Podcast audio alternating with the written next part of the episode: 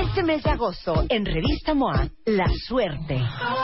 En portada, Emanuel nos abre su juego. ¿Estás buscando chamba? Lo que nunca debes preguntar.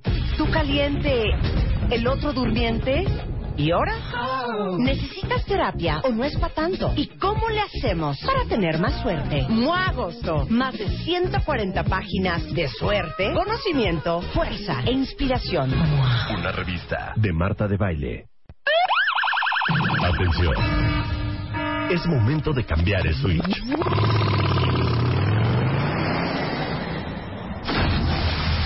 Porque ya viene Marta de Baile para ponernos en mood de verano. Comenzamos. Días, cuentavientes. ¿Cómo están todos? Espero que muy contentos. El día de hoy ustedes van a escuchar cosas que a lo mejor nunca han escuchado o que ya escucharon y que vale la pena volver a escuchar. Esto es lo mejor de Marta de Baile en W. Lo mejor de Marta de Baile. Comenzamos. ¿Saben por qué está esta música? ¿Saben por qué no empezamos con una canción que nos llene de alegría? Porque hoy vamos a hablar de la gente mala.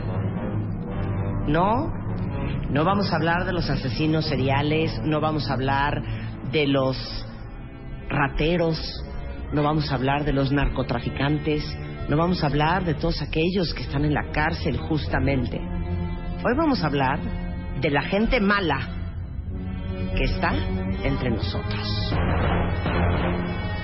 Como tú, como yo, No, como yo no. Chapo.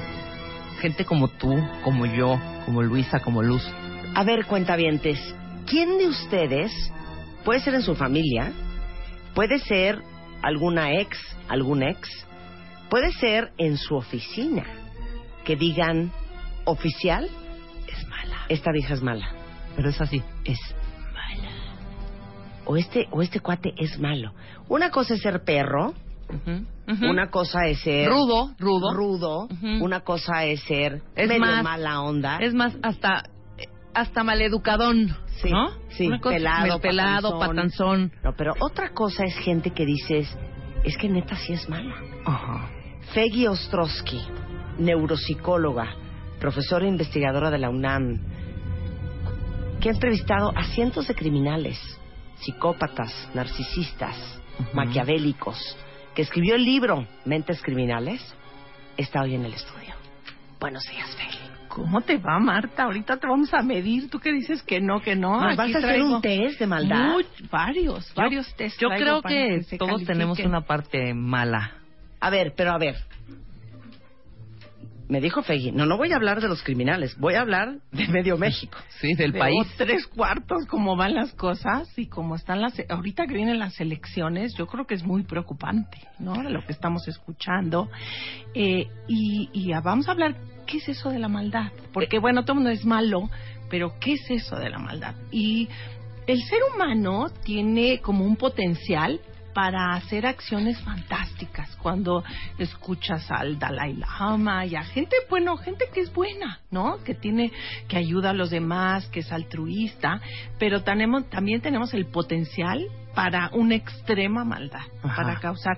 Nada más podemos pensar es en el Fuicrea, este señor que se robó todos los ahorros de los demás, Es ¿no? malo. y la pareja presiden la pareja este del de Iguala, ¿no? Ajá, que sí. dices, ¿cómo cómo vas la gente va y se roba los ahorros de gente de la tercera edad o de gente que tiene con mucho esfuerzo y se los va y se los juega en Las Vegas, ¿no?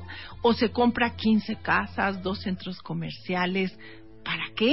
¿No? Porque dices, bueno, es que no tengo dónde vivir, pero no tienen una casa, tienen 15 casas. O gente que hace mucho daño. Y entonces, ¿qué pasa? ¿Quiénes son estas personas?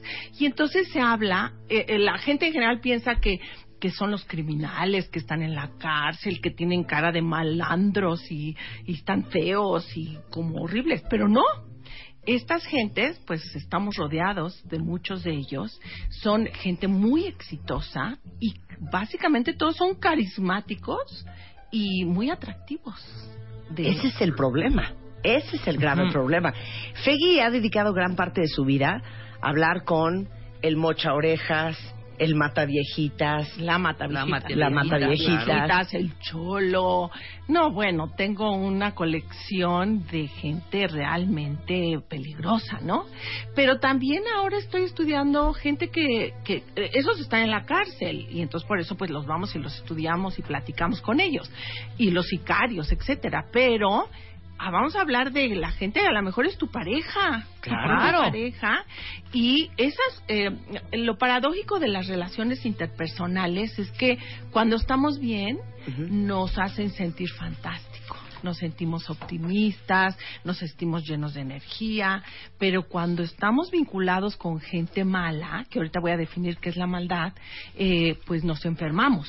Entonces ahorita te voy a hacer unas escalitas de saber si tu pareja te enferma. A ver, entonces ¿no? empecemos. ¿Qué es malo? ¿Qué es ser malo? Bueno, actualmente, y esto se trata de medir, y, y lo que llama la atención, y por lo que nos sentimos todos muy atraídos, es porque la triada oscura de la personalidad, todos tenemos tantito, pero cuando tantito se vuelve patológico. Entonces, en psicología y en psiquiatría se habla de patología subclínica. Está ahí y está causando daño, pero todavía no están en la cárcel, todos los agarraste, ¿no? Entonces, eh, esta triada que se había estudiado independientemente, y yo vine a platicar varias veces contigo de lo que es psicópata, pero actualmente estamos hablando de tres cosas. Una es la- el narcisismo, otra cosa es la psicopatía y otra cosa es el maquiavelismo. Y entonces estas cuestiones se miden, se tratan de medir con entrevistas estructuradas a través de conocer y ahorita te voy a decir algunas de las características de cada uno. No sé si quieres que empecemos Sí, con, claro. por ejemplo, esto que, que te lo puedo decir después, pero traigo, eh, te decía que estas parejas eh, que, que nos causan tanto daño te enferman. Y entonces traigo aquí una escalita para que vayan ubicando si estas relaciones que estás teniendo con gente mala te está enfermando. ¿Qué te parece? va, ¿No? venga. Entonces, es muy sencillo.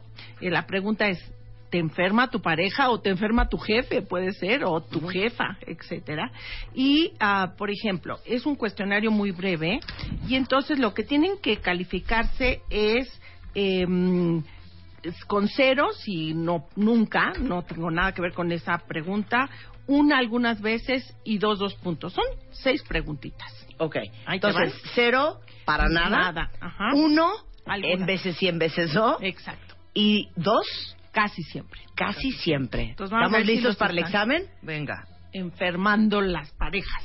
Entonces, usted o su pareja tratan la relación como una competencia, como una lucha a ver quién tiene la razón. Califíquense. Pues yo creo que uno o dos. ¿ok? La dos.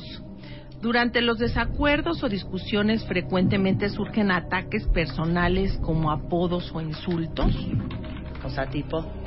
Pues te dices, es un güey, Es ¿no? un Es una imbécil. babosa, es una tonta, ¿cómo te Ay, ¿cómo te pareces a tu mamá? ¿No? Y de ahí para arriba. Y de ahí Exacto. para Ok. La tres, ¿usted o su pareja no se muestran afecto? ¿Ok? Cuatro, ¿usted o su pareja evitan, habitar, hab- evitan hablar de problemas serios? Entonces nunca hablas de lo que realmente está afectando la relación, sino hablas de pura estupidez, ¿no? Eh, cinco, usted o su pareja están llenando los vacíos emocionales de su relación con otras personas o actividades como comer, trabajar, otras amistades o relaciones. Y seis, usted o su pareja guardan resentimientos después de una discusión.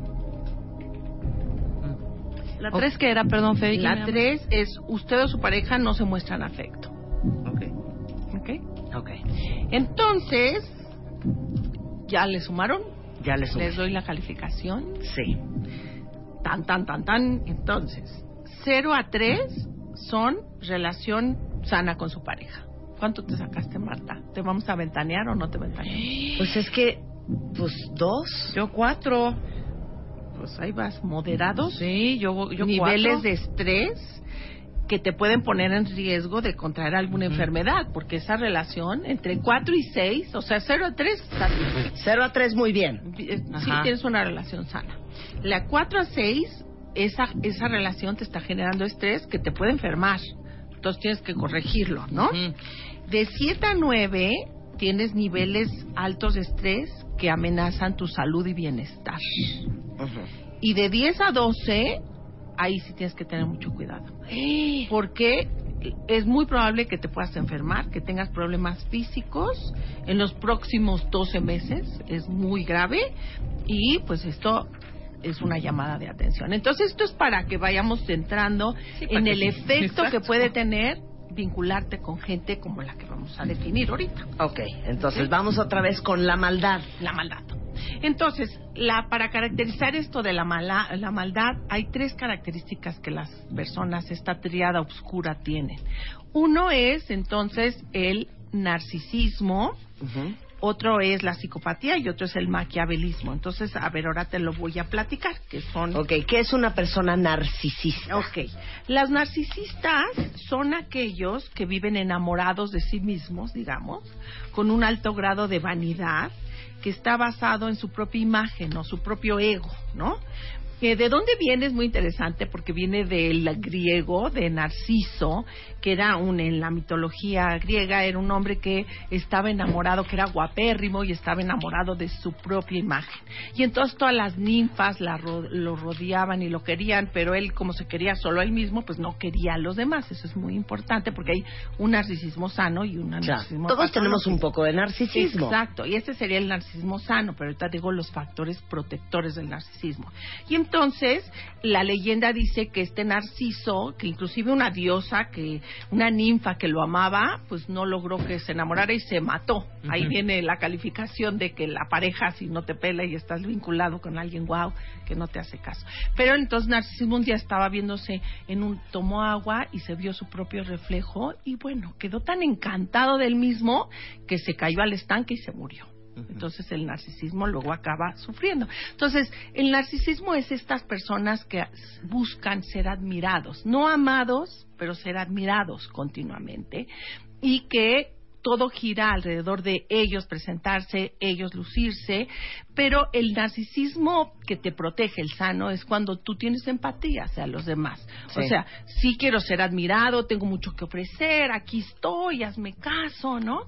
Pero me importa como lo que tú sientes. Claro. Entonces, eh, ahorita que vamos a votar y que vamos a... O sea, pero la gente mala es una es un combinación de estas tres cosas. Es las tres. Eh, Son las tres, Las imagínense. Ahora combinen el narcisismo que les acabamos de explicar con la psicopatía. Y, explica la y psicopatía. psicopatía y el maquiavelismo. Si quieres, empiezo con lo que es maquiavélico.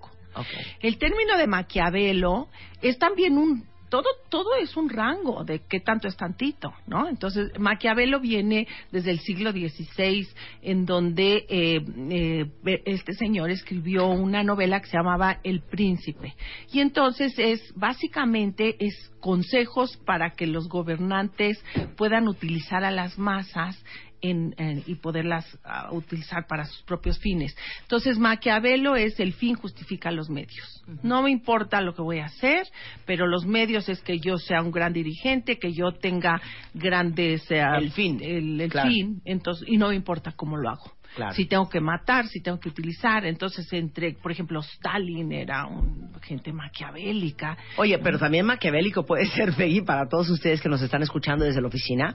Maquiavelo puede ser tu compañero de junto que quiere la chamba del jefe y que está dispuesto a hacer lo que sea, chantajear, inventar chismes, meterle un cuatro, lo que sea, con tal de que lo corran y le den el puesto a él. Claro. Eso es maquiavélico. Claro, claro. o sea, entonces- utilizar a alguien más o hacerle daño a alguien más para tus fines personales. Exacto. Exacto, entonces imagínate, mezclado el narciso con maquiavelismo, vamos a ir sumando puntos a estas escalas para que realmente pues entendamos y que la gente califique, ¿no? Yo me acuerdo un día que hice un programa, creo que contigo y que que hablábamos de psicopatía, que ahorita hablamos de psicopatía, y la gente hablaba y decía, es que yo ya le hice las pruebas al jefe de finanzas y es un psicópata, ¿no? ¿Y, y qué hago? Pues como que los hablaron para que los, este, para acusarlos. Claro, ¿Qué pero es que ahorita que hablamos de la psicopatía, se van a traumar la cantidad de psicópatas que están a nuestro alrededor, Y que ni te das son cuenta. psicópatas funcionales. Exacto, esos se llaman psicópatas exitosos. Y se hablan exitosos pues porque no los han pescado, ¿no? Porque así como el que el de Ficrea que pues hasta esca- este, engañó a su propio supervisor, estaba yo viendo en las noticias. Bueno, todas estas, la pareja de Iguala, ¿no? Que imagínate el daño que nos han causado los asesinatos a los jóvenes y, y todo lo que ha pasado en el país, Claro. Guerrero, en la crisis que está. Y esta es la pareja muy contentita que tenía sus fiestas y para que no le echaran a perder su fiesta ordenó esa matanza, ¿no? Claro. Creo que eso es muy Claro. peligroso. Mira, aquí dice un cuentaviente, mi jefe es 100% narcisista. Es que no dirías que la gente narcisista, no sé si es la gallina o el huevo, acaban teniendo puestos muy importantes. Claro, pero hab- hablemos entonces del narcisismo sano. O sea, sí es cierto, la gente que no quiere brillar, pues en general dice, el- hay el, el puesto de jefe, no, pues yo no lo quiero, no tengo esas ganas. Yo creo que tú con tu relación de pareja, que no conozco a tu Spider-Man, pero creo que se complementan mucho. O sea, tú eres una persona muy carismática, y no lo digo porque estás aquí, y Rebeca también, pero eh, no te vinculas con alguien que también quiere brillar, porque si los dos, no, no, aquí estoy yo, y todos Claro. atraen la atención. Entonces, si se te complementas el narcisismo sano, pues sí, buscas grandes puestos, te gusta ser admirado, te gusta ser respetado, ¿no? Creo que todos los que venimos a tu programa, a lo mejor si queremos ser, un po- somos un poco narcisistas, Claro, ¿no? claro. Porque te reconocen y o tus programas en la tele y en el radio. Entonces eh, está sano, mientras no hagas cosas para dañar a los demás, para utilizarlos, ¿no? Ok, entonces ya quedó claro el narcisismo y quedó claro el maquiavelismo. Exacto. Y hasta hace poco estas características no estaban consideradas en los diagnósticos psiquiátricos, pero ahorita todo el mundo utiliza todas estas tres características juntas. Pues sí, pero ¿cómo? Que ahorita pues la gente va a decir, sí es cierto, esta gente... O sea, la mataviejitas. La era mata- narcisista, psicópata y maquiavélica. Era psicópata, básicamente. Era psicópata. No, básicamente psicópata. Ok, ahora vamos con la psicopatía. Mira, la psicopatía, pues la he estudiado muchísimo. Eh, la psicopatía es un trastorno de personalidad, no es un trastorno psiquiátrico. Es un trastorno de personalidad. La personalidad es nuestro sello individual, es cómo nos relacionamos con los demás. Y es, son personas que tienen tres características diferentes, eh, importantes. En sus relaciones con los demás, son personas arrogantes, sí tienen un poquito eh, esta cuestión de autovalía, son superficialmente encantadores, mienten con facilidad para manipularlos. Esa es una característica que sería relacionada un poco con el, el narcisismo, pero no tanto.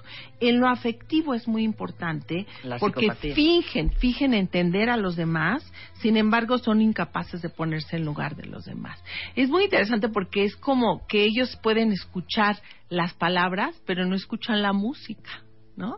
O sea, son tan hábiles en pescarte en empatía, que un día hacemos un programa de empatía. La empatía es, hay empatía cognitiva, en decir, sí, oye, híjoles, te diste un trancazo en la pierna, ¿cómo te debe de doler? Es que entiendo a nivel cognitivo, pero la empatía afectiva es que le ves a alguien el Sí, moretón en el dedo y dices, híjoles, me dolió el dedo chiquito por el trancazo que se dieron. Esa empatía cognitiva está hecho en nuestro cerebro para sentirla, pero en estas gentes, estas gentes no la tienen. La pagan en mis mediciones que hago estudios del cerebro y de resonancia magnética, las áreas que manejan la empatía cognitiva no se prenden.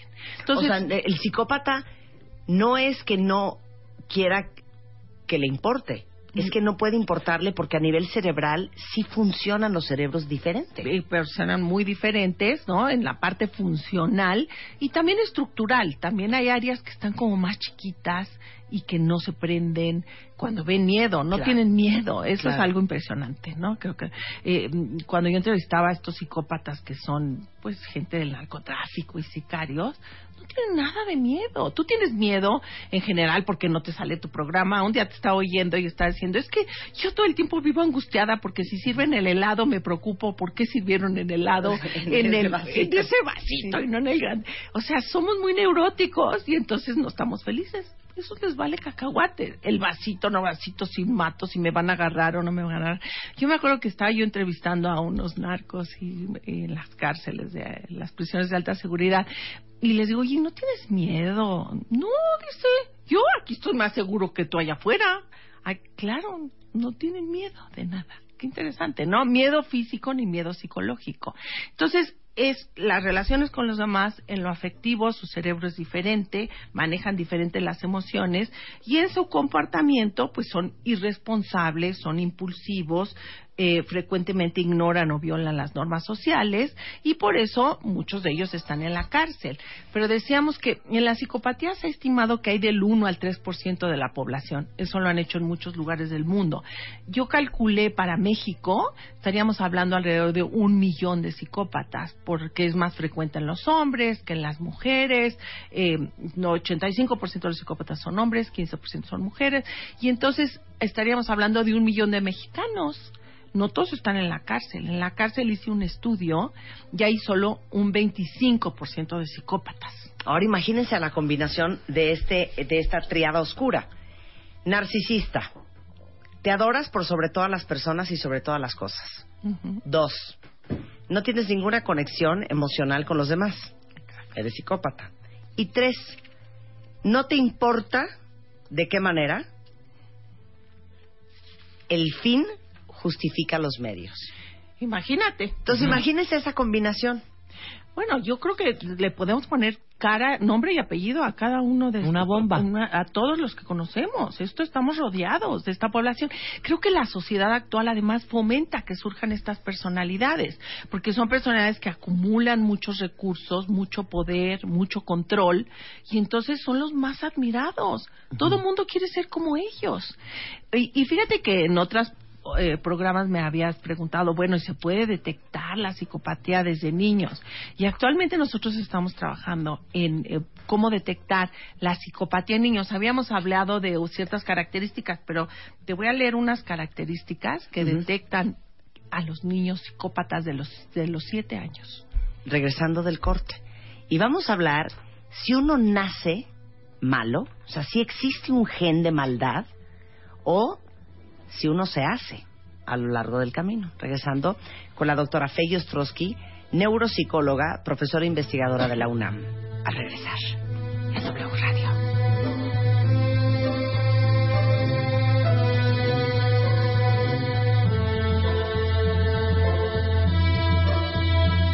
Estás escuchando lo mejor de Marta de Baile. Continuamos. Atención, atención, atención. Esta alegría es únicamente para todos los hombres cuentahabientes que escuchan nuestro programa. Niñas, absténganse. Ahora sí, ¿quieres irte a Las Vegas? Marta de Baile y W Radio te invitan a Las Vegas con sus brothers.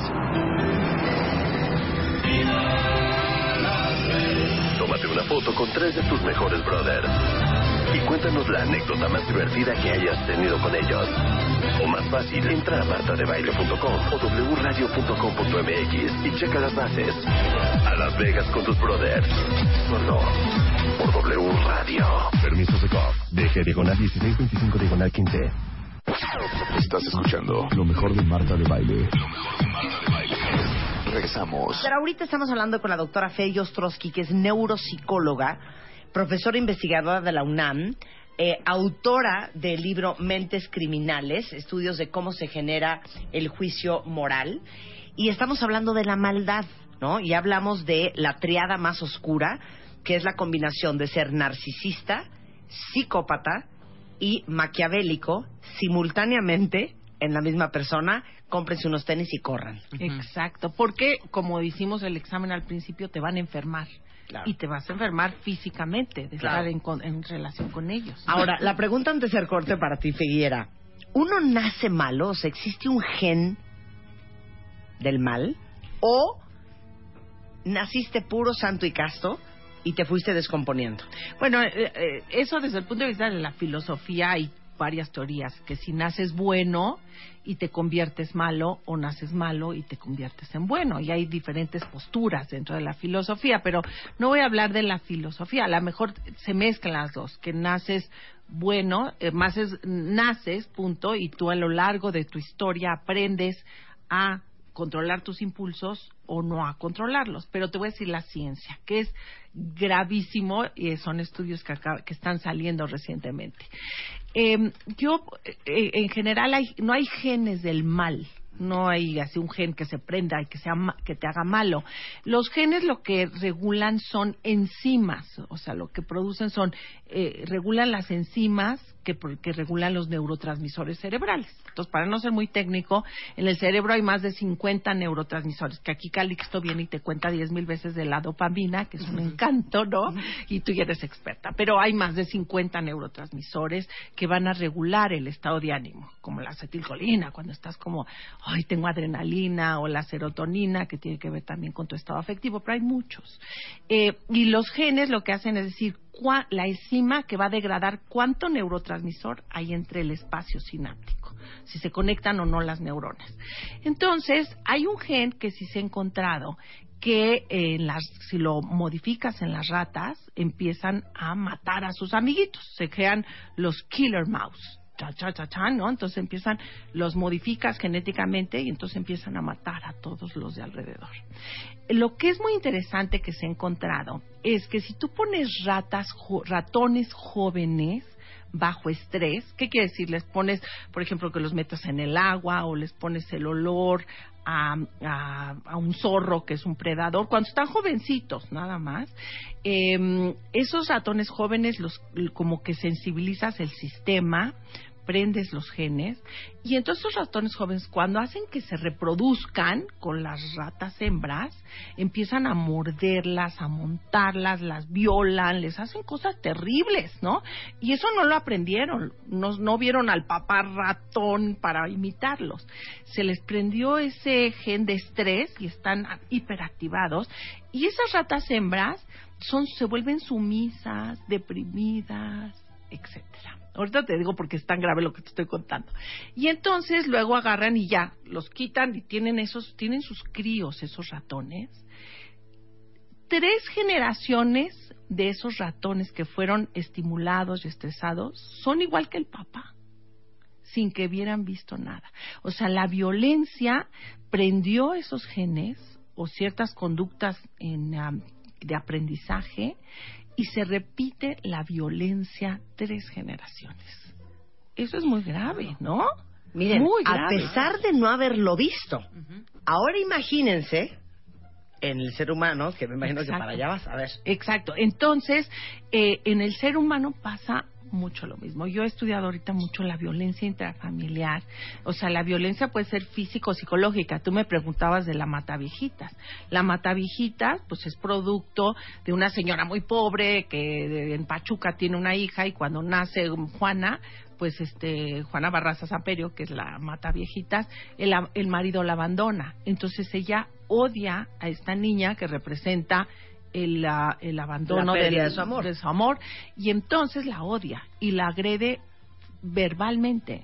Y a los 12 años eh, la intercambia por tres cervezas y unos con unos señores y esas noches estos señores la amarran con cuerdas, la violan y producto de esa violación tiene un hijo a los 13 años. Entonces, esa es la historia de la matavijitas. O sea, nació y probablemente tenía algún gen que se prendió por la historia de abuso psicológico, luego físico, y entonces luego se dedica, porque los asesinos seriales son fascinantes porque matan algo de ellos mismos cuando están matando, ¿no? Escogen a matar. Entonces, Juana eh, escogió matar a las a su mamá en esas viejitas.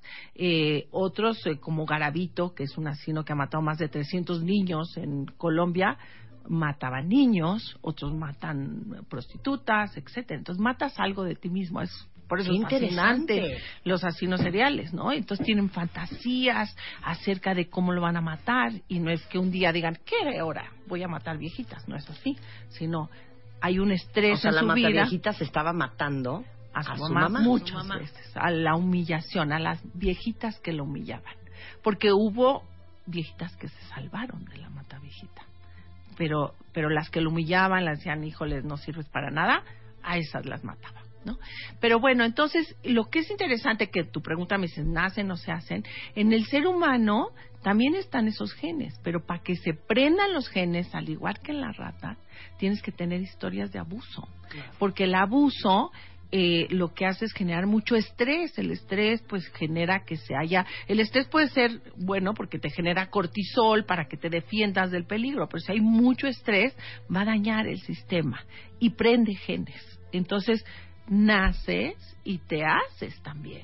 Puedes tener el gen, pero que no se prendió y entonces ahí estás afuera y ahí vas. Claro, por eso muchas veces, cuentaventes, no han pensado, es que yo podría ser una perra desgraciada, No, espantosa, claro, pero no no, lo hago. Claro, pero no lo ajá, haces. factores que te protegen, ¿no? Pero en el momento, por ejemplo, les voy a poner un, un- un ejemplo muy estúpido. ¿Nunca les ha pasado que están en el tráfico y que de repente están estresados, como dice Feggy, y están con, con el cerebro prendido y están así de...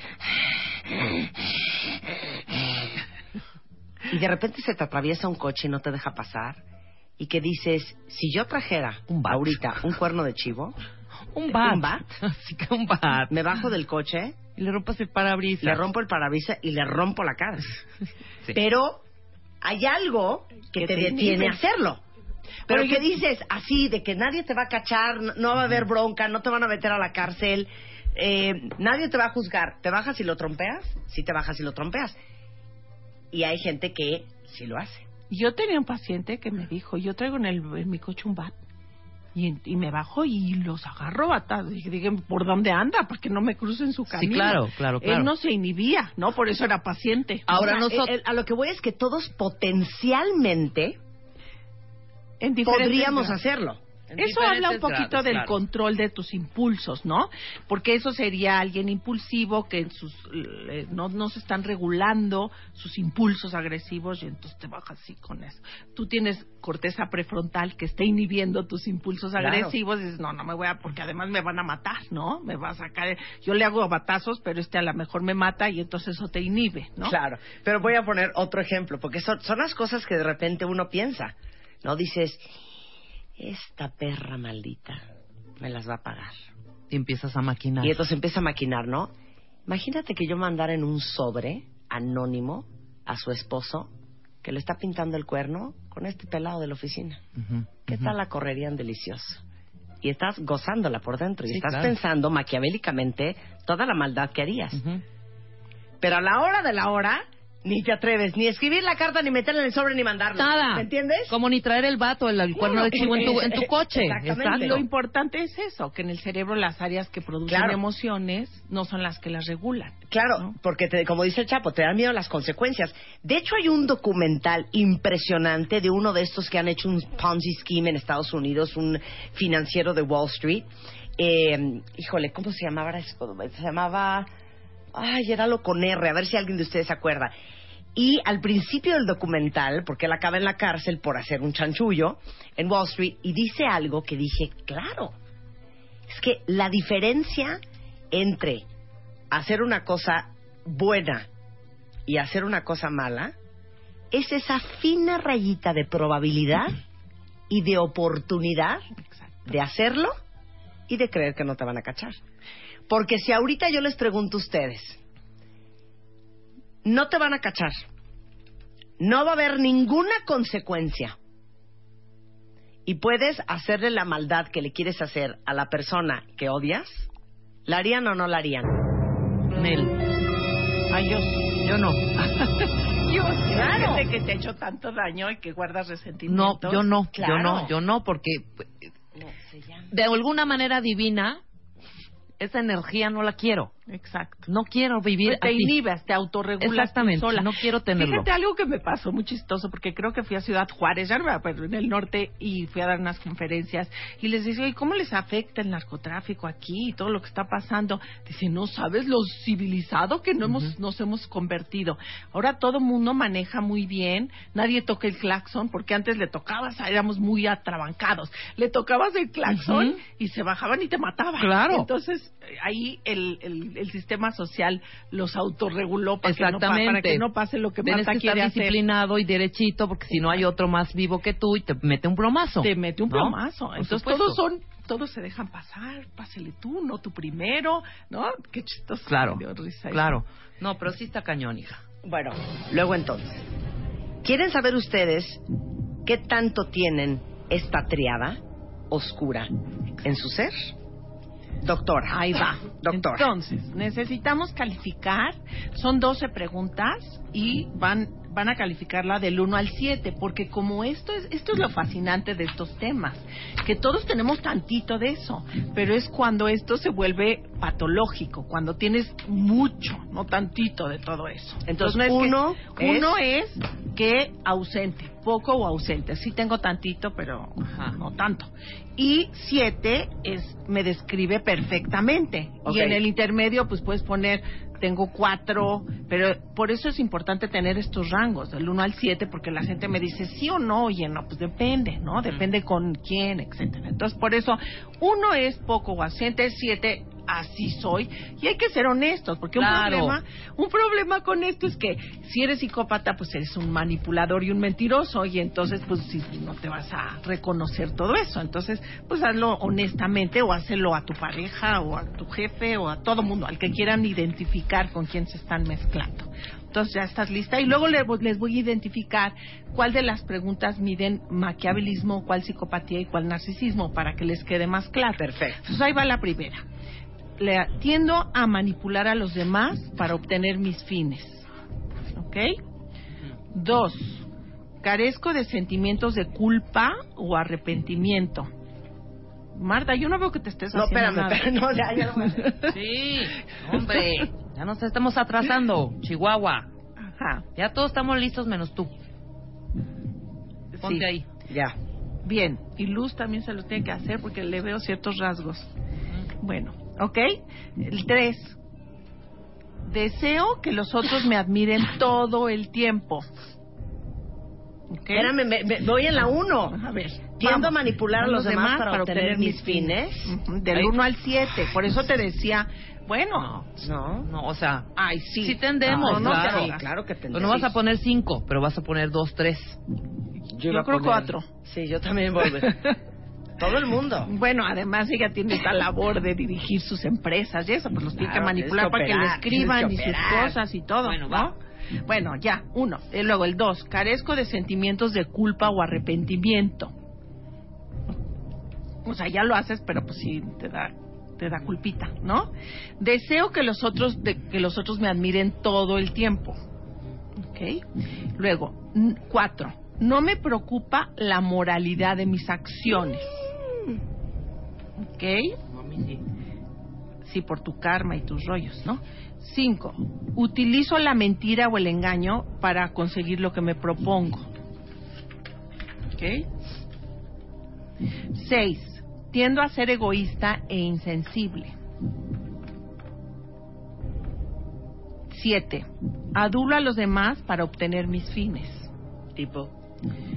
Pues Legas les dijo que guapa te ves ahora. O como le hago a mi hija Antonina, cuando quiero que me busque algo en la computadora, le digo, ay, mi amor, tú que eres tan buena para la tecnología, ¿me podrías hacer esto del iPad Touch? Por Sí, una supuesto. cosa así, claro. Claro. Eh, ocho. Todos. Tú Que eres no buenísimo para poner estos equipos, hijo. A ver. Ajá. Está para poner acentos. Escríbete este texto, este memo. Ocho. Busco prestigio y o estatus continuamente. Nueve. Tiendo a ser cínico.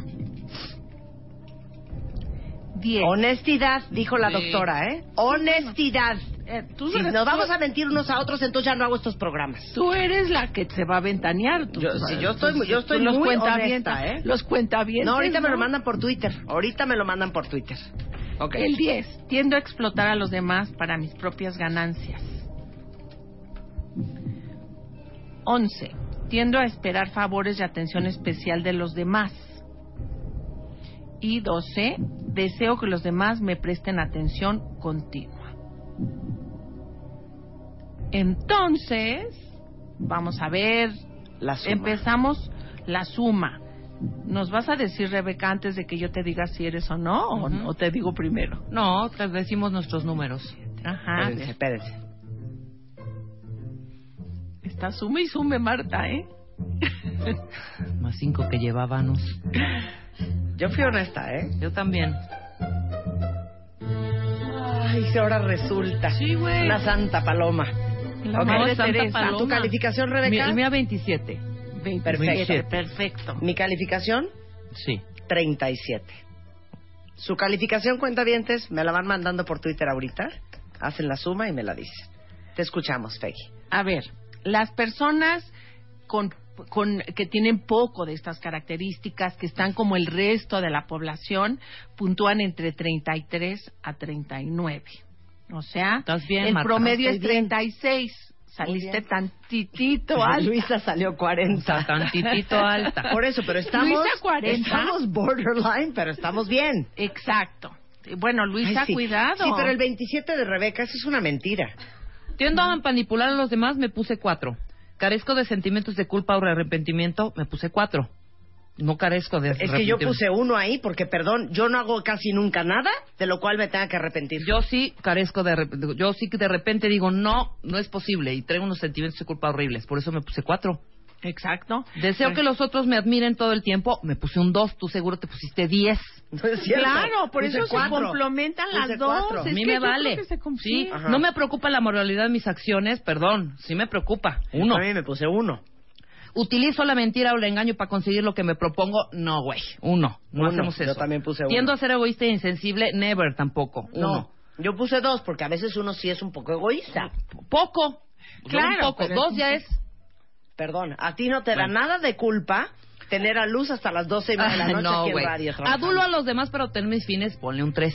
Claro, Sí. porque es la parte de la interacción Busco el social. prestigio de, y- o estatus, ¿para qué nos mentimos? Puse cuatro, ¿sí? Tiendo a ser cínico, nunca. Odio a los cínicos, no soy cínica. Uno. Tiendo a explotar a los demás para mis propias ganancias, aunque se vaya lucecita a las dos de la mañana, me puse uno. Tiendo a esperar a favores y atención especial de los demás, cero, hija. Un favor de alguien más, nunca.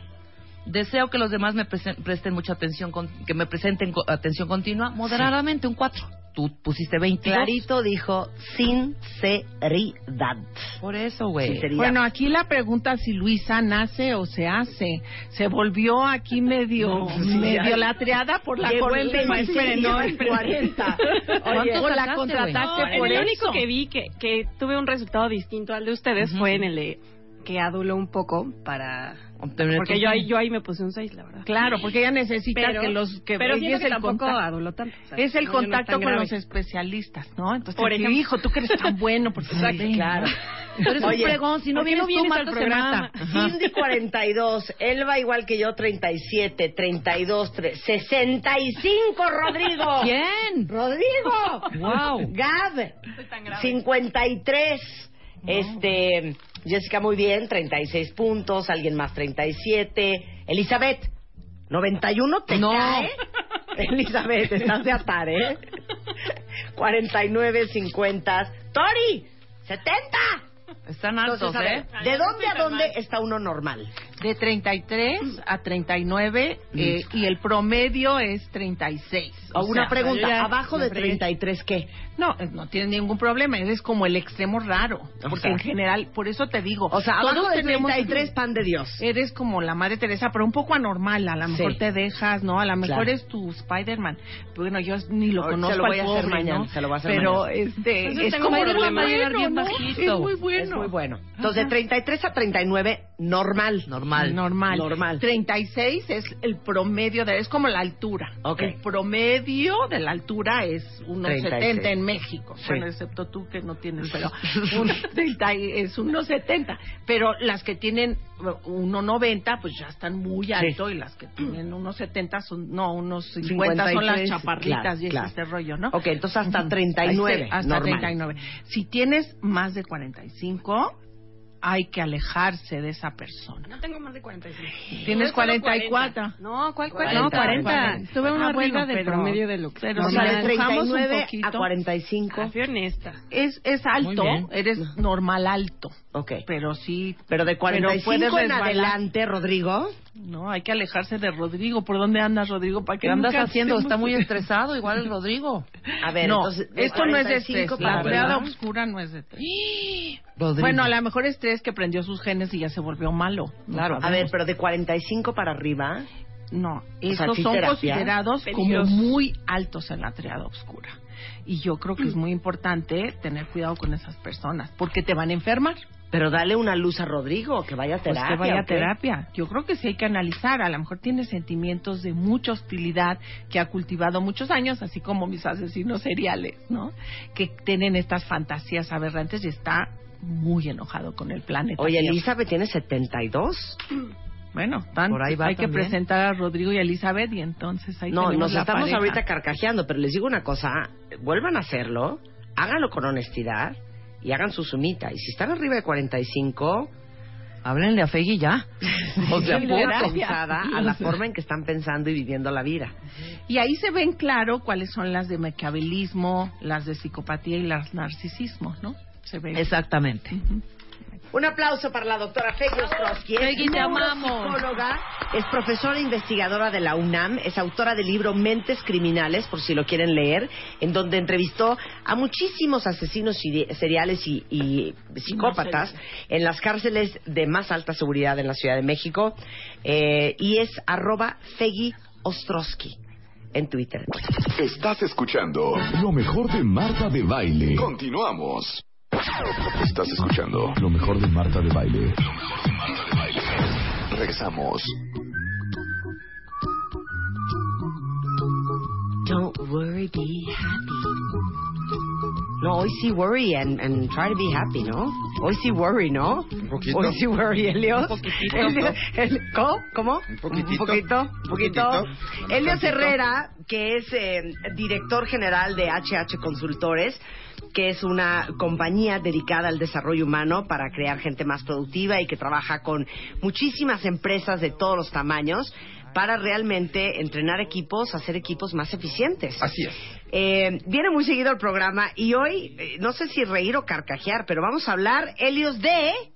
10 decisiones laborales de las que te puedes arrepentir. Uy, ¿podemos elaborar tanto? Vámonos. 10 decisiones laborales Sí, 10 de, las decisiones, que, 10 acciones, 10 de las que cosas, te puedes arrepentir toda tu vida. 10 focos rojos, por favor, no las hagas. Ok. Que es un poco antitésico. Normalmente vengo a platicar aquí los como sís, ¿no? Hoy hablaremos de 10 cosas que, por favor, no. No, Al precio, que por, por muy sexy que parezca, por favor, no. Bajo ningún precio, Es la chava que te quieres echar, pero que sabes que está enferma. Por favor, no. Claro. Oye, con, con, con cuidadito. y No, No, no, ni no. poquito. Oye, un besito. Que no, güey, no. O sea, capaz que ni chava es. No.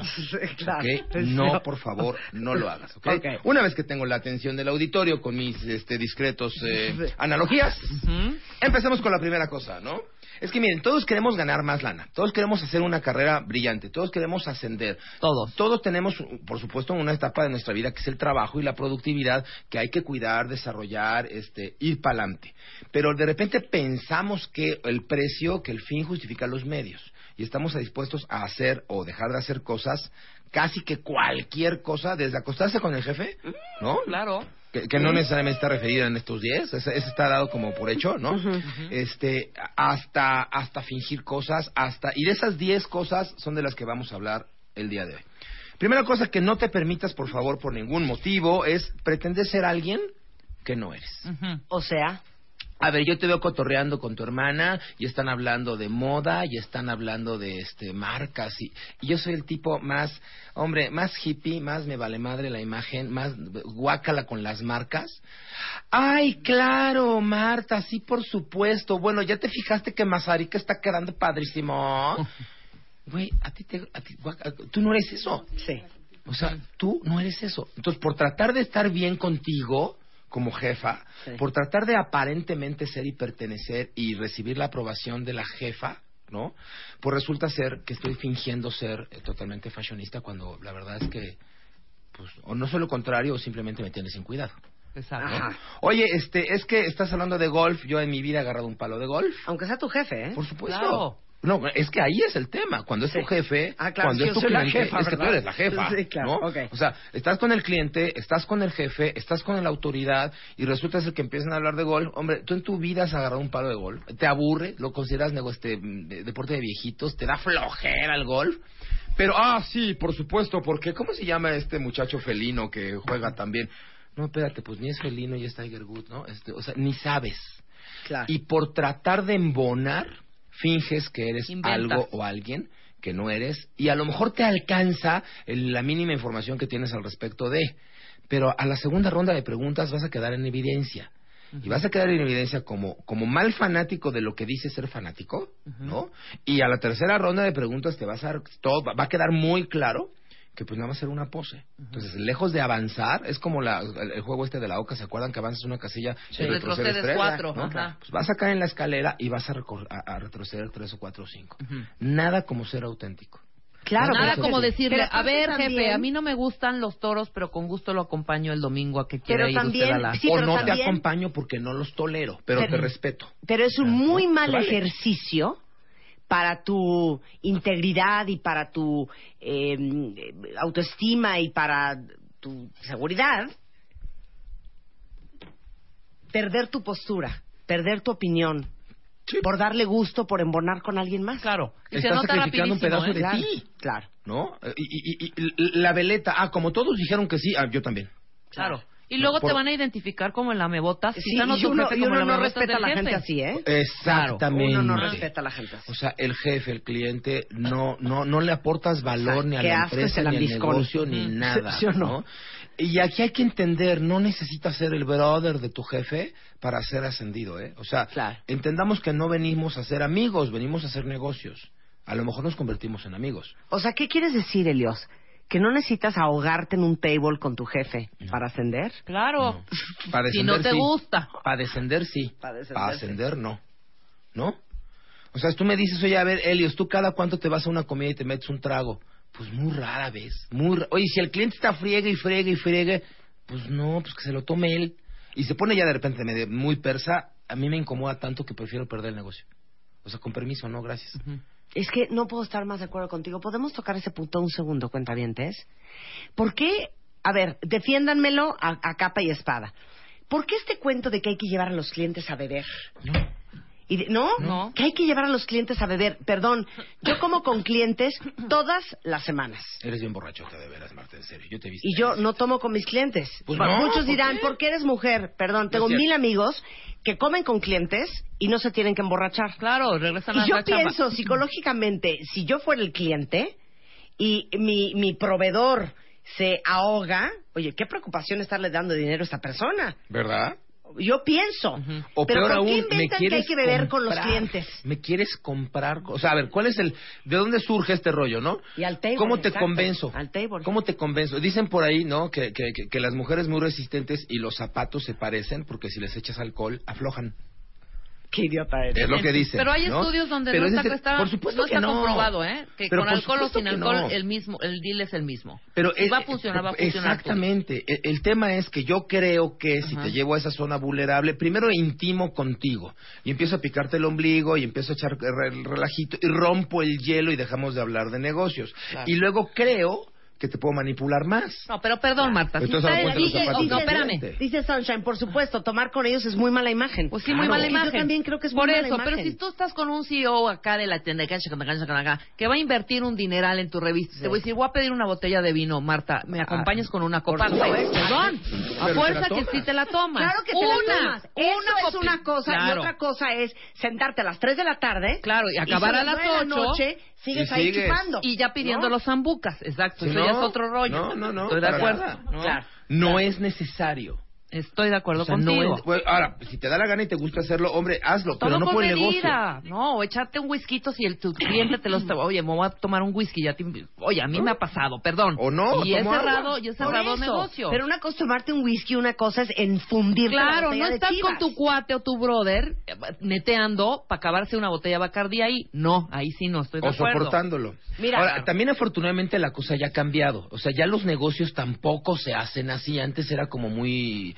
eh, Sí, era perdón, es como, es como del PRI. Sí, Es es, como de prisa, es viejo, es como de es como de- sí, claro. ¿No? Hoy ha cambiado. Hay muchísimas empresas corporativas hoy, hombre, que no puedes pagarle la cuenta a tu cliente. Que te dicen, a ver, te voy a comprar la publicidad, nada más que a la americana tú pides tu cuenta, yo pido mi cuenta.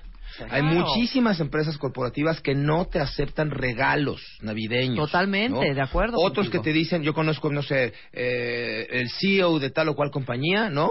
Que te manda regalos y te devuelve una tarjetita que dice, Helios, muchas gracias por el que me mandaste, la corbata, el libro, lo que sea, y como cada año lo voy a rifar entre mis colaboradores. Bien. Mm. O sea, eh, eh, ya, ya, poco Dime a quién es poco, para no mandarle ¿no? nunca nada. no le metes tanta lana, ¿no? Entonces, ese tema de te voy a comprar es muy distinto. Te voy a comprar a te voy a agradecer, ¿no? Claro. Oye, gracias por ser mi cliente, pues te invito Sí, a comer, muchas sí, gracias. sí, sí, sí, lo a, entendemos. pues, le estoy poniendo precio a tu, a tu integridad o a tu decisión. A lo mejor te corrompo, ¿no? El bottom line, no pretendan Bueno. ser quien no son. Como lo acaba de tuitear Helios, no dejen de ser auténticos, no mientan, no timen por miedo a ser Es excluidos que eso, eso aporta un montón.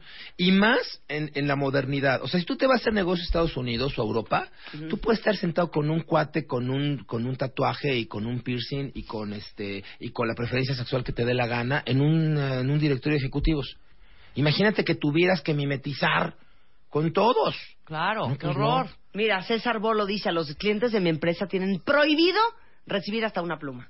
Mira, Muy bien. Muy bien, Maravilloso. me parece muy bien. Maravilloso. Bueno, a Bueno. ver, dos. Número uno. Número dos. No tomes decisiones basadas en el dinero. ¿cómo? pues así de cuánto me va a costar, cuánto me van a ascender, este, oye, te tienes que, te vamos a dar 25% más de incremento salarial, Ajá. pero te tienes que ir a Chapata Pachula. Ajá. O te tienes que estar en el área de, de- de trabajo que tú sabes que no te gusta. Ok, ya entendí, ¿no? claro, claro. Es- claro. Híjole, es que pues, es aquí mismo en la estación, Oye. nada más que ya no vas a hacer la Claro. escaleta, ahora vas a produ- Híjole. Pero vete para atrás. O sea, no, la verdad es que me muero por estudiar diseño gráfico, pero voy a estudiar administración porque la verdad es que paga mejor. Ahí. Exactamente. ¿No? O sea, Sí, no tomen bueno, mi hija que está estudiando química, ustedes creen que no me tiene preocupada, ¿no? Pero, pero yo digo, eso es su, su pasión. Ya, Es lo que si, le gusta. si tú ejerces tu pasión, tienes muchas más probabilidades de ser exitoso. Así es. ¿A que se mete a estudiar actuaría? Es tentador el dinero, Sí. sí, pero eh, el dinero siempre es una consecuencia. En el, en el oficio, en la profesión que tú me digas, yo te señalo millonarios que les va muy Claro. bien. Si te preocupa tu hija, hombre, No, tranquila, cero, ¿eh? verdad es que cero, Igual ¿eh? y pone un laboratorio farmacéutico y se... Y descubre la nueva generación de Viagra. Y nos vamos a Nueva York todos. Claro. ¿Por qué no? Vamos, Sí. ¿no? No, o sea, no, cero. Oye, es que este mi hijo quiere ser músico, pues te pueden enseñar cualquier cantidad de gente que vive de la O música ¿cómo- y que vive ¿Cómo bien. creen que la pasa Justin Bieber? Bueno, Bombis.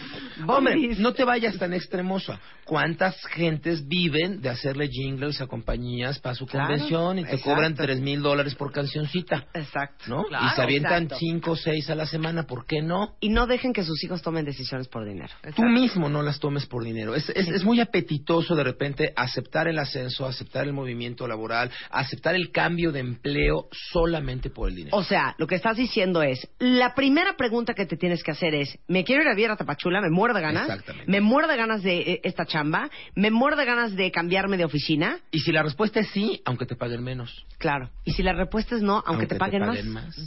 O sea, y si es que es eso o te despedimos, pues despídeme.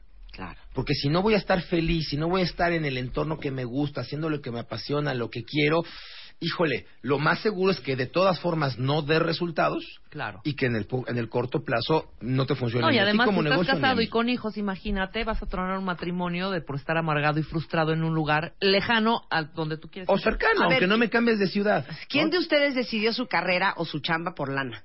Quiero que me lo contesten por Twitter ahorita, porque aquí dice alguien este, que estudió administración y contabilidad ¿Por el varo? tema eh, de, de- de la lana. Dice, y después mi pasión, gastronomía. Mira. Pero Mira. bueno, está bien, si ejerces gastronomía y traes un background como de contabilidad y administración. Oye, pues, vas pa' a tu negocio. muy completo. Ajá, Sí, claro. ¿no? Pero si no estuvieras ejerciendo la gastronomía, ese sí sería un gran problema. Estarías frustrado. Claro.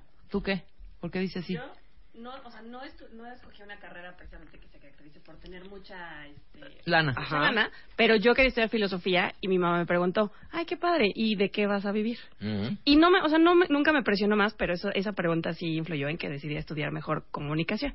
Entonces, Digo, la- no me onda, arrepiento. de no, no, no, no me arrepiento, qué mala pero onda, mamá de Luisa. estuvo lo bien. Le tu di mamá. a su hija, ¿dónde está? Sí. Bien En filósofa. el mejor programa Bien de radio. Pude bien volver después, ya pude estudiar filosofía, pero de inicio no me aventé por ese, Oye, por ese miedo. Nada más rápido, una cosa que es- escribió Eluit Hernández. Dice, Marta, aunque la empresaria se vista de seda, peda se encuera. Está buenísimo ese dicho.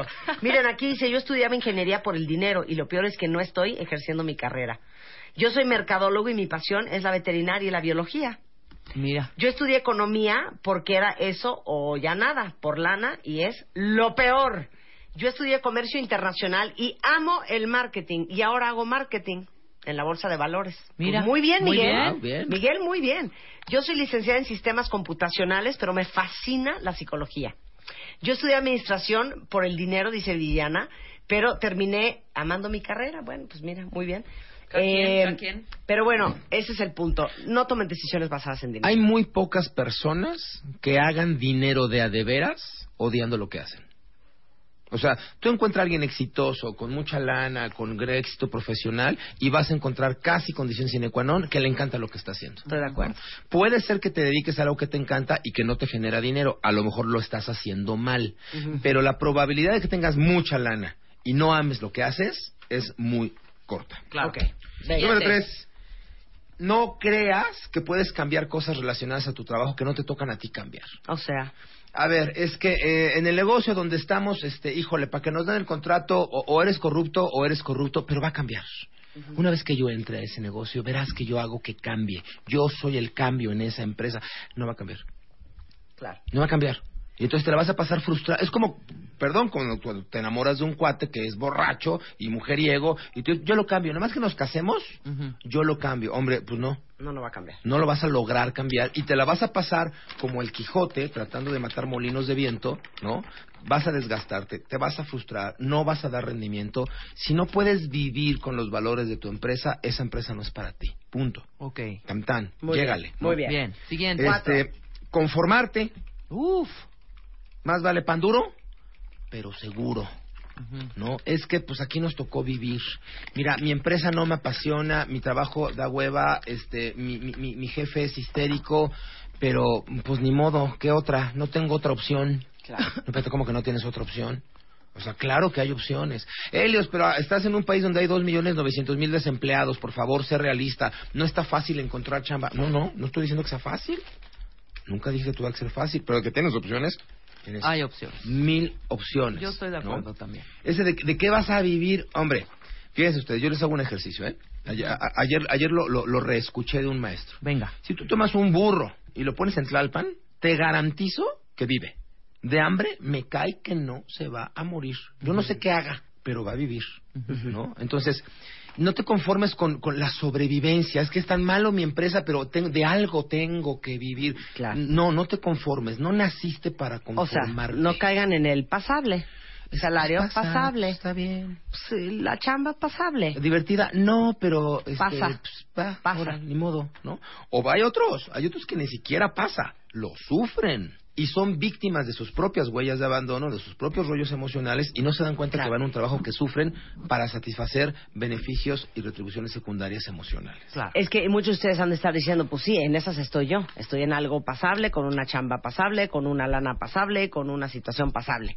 Las opciones no existen, ¿eh? Las opciones se crean. Hay que ir a construirlas. Hay que ir a construirlas. Sí, Dice Peter Drucker, la mejor forma de predecir el futuro es crearlo. Claro. ¿no? ¿Dónde quieres estar mañana? ¿Qué quieres hacer? Y, y, y se vale enfocarte bien y ser profesional en tu chamba y pensar de seis en adelante en hacer un negocio, en intentar, en pintar, en completar tu vida y ojalá tu economía. Cuando pones tu pasión y tu cartera en el mismo lugar, es maravilloso, ¿no? Cuando realmente vives de lo que amas, es maravilloso. Y en casi todas las negocios y actividades puedes encontrar la forma de que lo que haces te genere dinero y te genere muy buen dinero. ¿no? De acuerdo. Ok. Bueno, este, no hagas tampoco. Número cinco, no trabajes 60 o 70 u 80 horas a la semana. No es la forma en que vas a ser salvado por la campana, ni salvado por el jefe, ni salvado por el cliente. O sea, hemos hablado en este, en este micrófono, hemos hecho programas de Workaholics. ¿no? En Claro. donde hemos dicho que cantidad de trabajo no es igual a resultado. Confundimos, señoras y señores, trabajar con producir. ¿No? Ahora que estamos haciendo el programa del poder de vender, donde le enseñamos a los vendedores, les enseñamos a vender, porque hay gente que sale a la calle y cree que vender es un tema así de ser carismático y tocar puertas. No, o sea, así como nadar es un tema de aprender a nadar y luego practicar, pues vender es una competencia social que puedes aprender, que puedes desarrollar, ¿no? Yo les digo que a mí me encantan los vendedores flojos. O sea, no sabes. Me encantan los vendedores flojos. A ver, Marta, eh, ¿tú, eh, ¿tú tendrías algún inconveniente si yo trabajo como vendedor tuyo dos horas diarias, no más dos? Mira, me levanto a las once de la mañana. Dependiendo de tus resultados. Exactamente. Ya me, me interrumpiste todo el cuadro. te mataste iba el chiste, hombre. Ya mataste el chiste. Yo me iba a levantar a las once, me iba a rascar la barba antes de rasurarme, me iba a tomar un atolito, este, iba a llegar a una comida de negocios, por supuesto me iba a ir de pinta en las tardes, pero te iba yo a facturar a lo mejor 50 millones de pesos al mes en publicidad. 50, Que está, 60 eh, horas. Sentado, llamando la Sentado así, atención, enchinchando, preguntándote, ¿está bien, Marta? ¿Está bien? ¿Qué opinas de este cliente? ¿Lo prospecto? ¿Le hago la cita? ¿No? Y no genera nada. A mí me encantan los flojos. ¿no? Regresando, 6, 7, 8, 9, 10 En fa. decisiones laborales de las que de veras se pueden arrepentir toda su vida. Lo mejor de Marta de Baile. Estás escuchando lo mejor de Marta de Baile. Continuamos. Estamos hablando con Donelio Herrera eh, de HH Consultores, un experto en desarrollo humano para crear gente mucho más productiva, en una cátedra sobre 10 decisiones laborales de las que de verdad sí nos podemos arrepentir el resto de la vida. Ya hablamos de tomar decisiones basadas en el dinero, conformarte, creer que puedes cambiar cosas de tu chamba que no puedes cambiar, pretender ser alguien que no eres, trabajar 70, 80, 90 horas. Miren, como dice una cuenta aquí, yo trato de salir a la hora que me toca, pero si hay algo urgente, soy la primera que se queda. Pues sí, Como claro, está bien. Ok, número 6, nos faltan cuatro. Número seis, poner de último a tus amigos o a tu familia. Pero ¿cómo se logra hacer eso? Pues tratando un poquito de nivelar tu vida. O sea, no los pongas al final, final, final, final. ¿Te acuerdas alguna vez hicimos el ejemplo de las piedras y el vitrolero? ¿Te acuerdas? ¿No? Lo repito. Sí. Que, que- que llegas a una conferencia y dices, a ver, aquí hay un vitrolero eh, de, de- de vidrio y hay que meter piedras. Y entonces metes 20 piedras. Y, y entonces te pregunto, ¿está lleno todavía le cabe más? Y la gente dice, no, pues ya se ve lleno, ya no le cabe ni una piedra más. Ah, bueno, y entonces tomo piedras más chiquitas y las voy acomodando en los huecos que están entre las piedras grandes.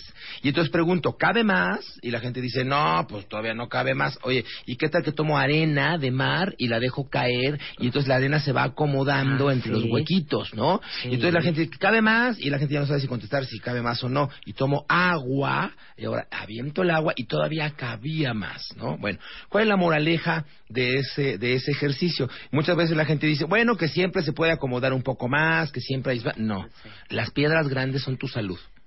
Las piedras grandes son tu esposa, son tus hijos, son tus prioridades, son tus valores de vida. Esas son las... Es que si no metes las piedras grandes primero, Claro. nunca encajan. Claro, ya no las sea, puedes meter Por jamás. ejemplo, el ejercicio no lo he podido embonar.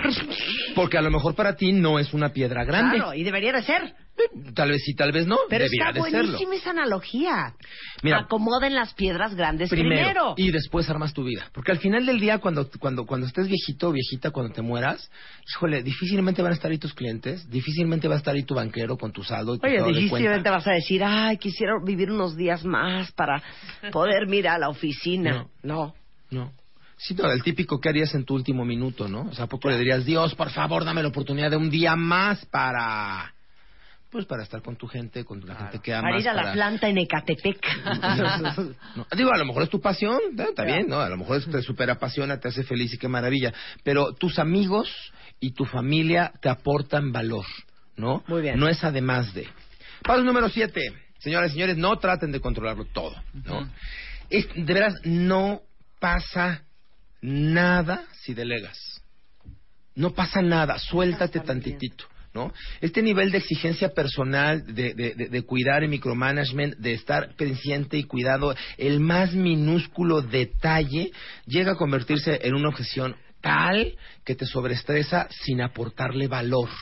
¿no? Entonces, eh, me decía alguna vez un maestro que me enseñaba a escribir, me decía, mira, un libro nunca lo terminas, decides eh, publicarlo.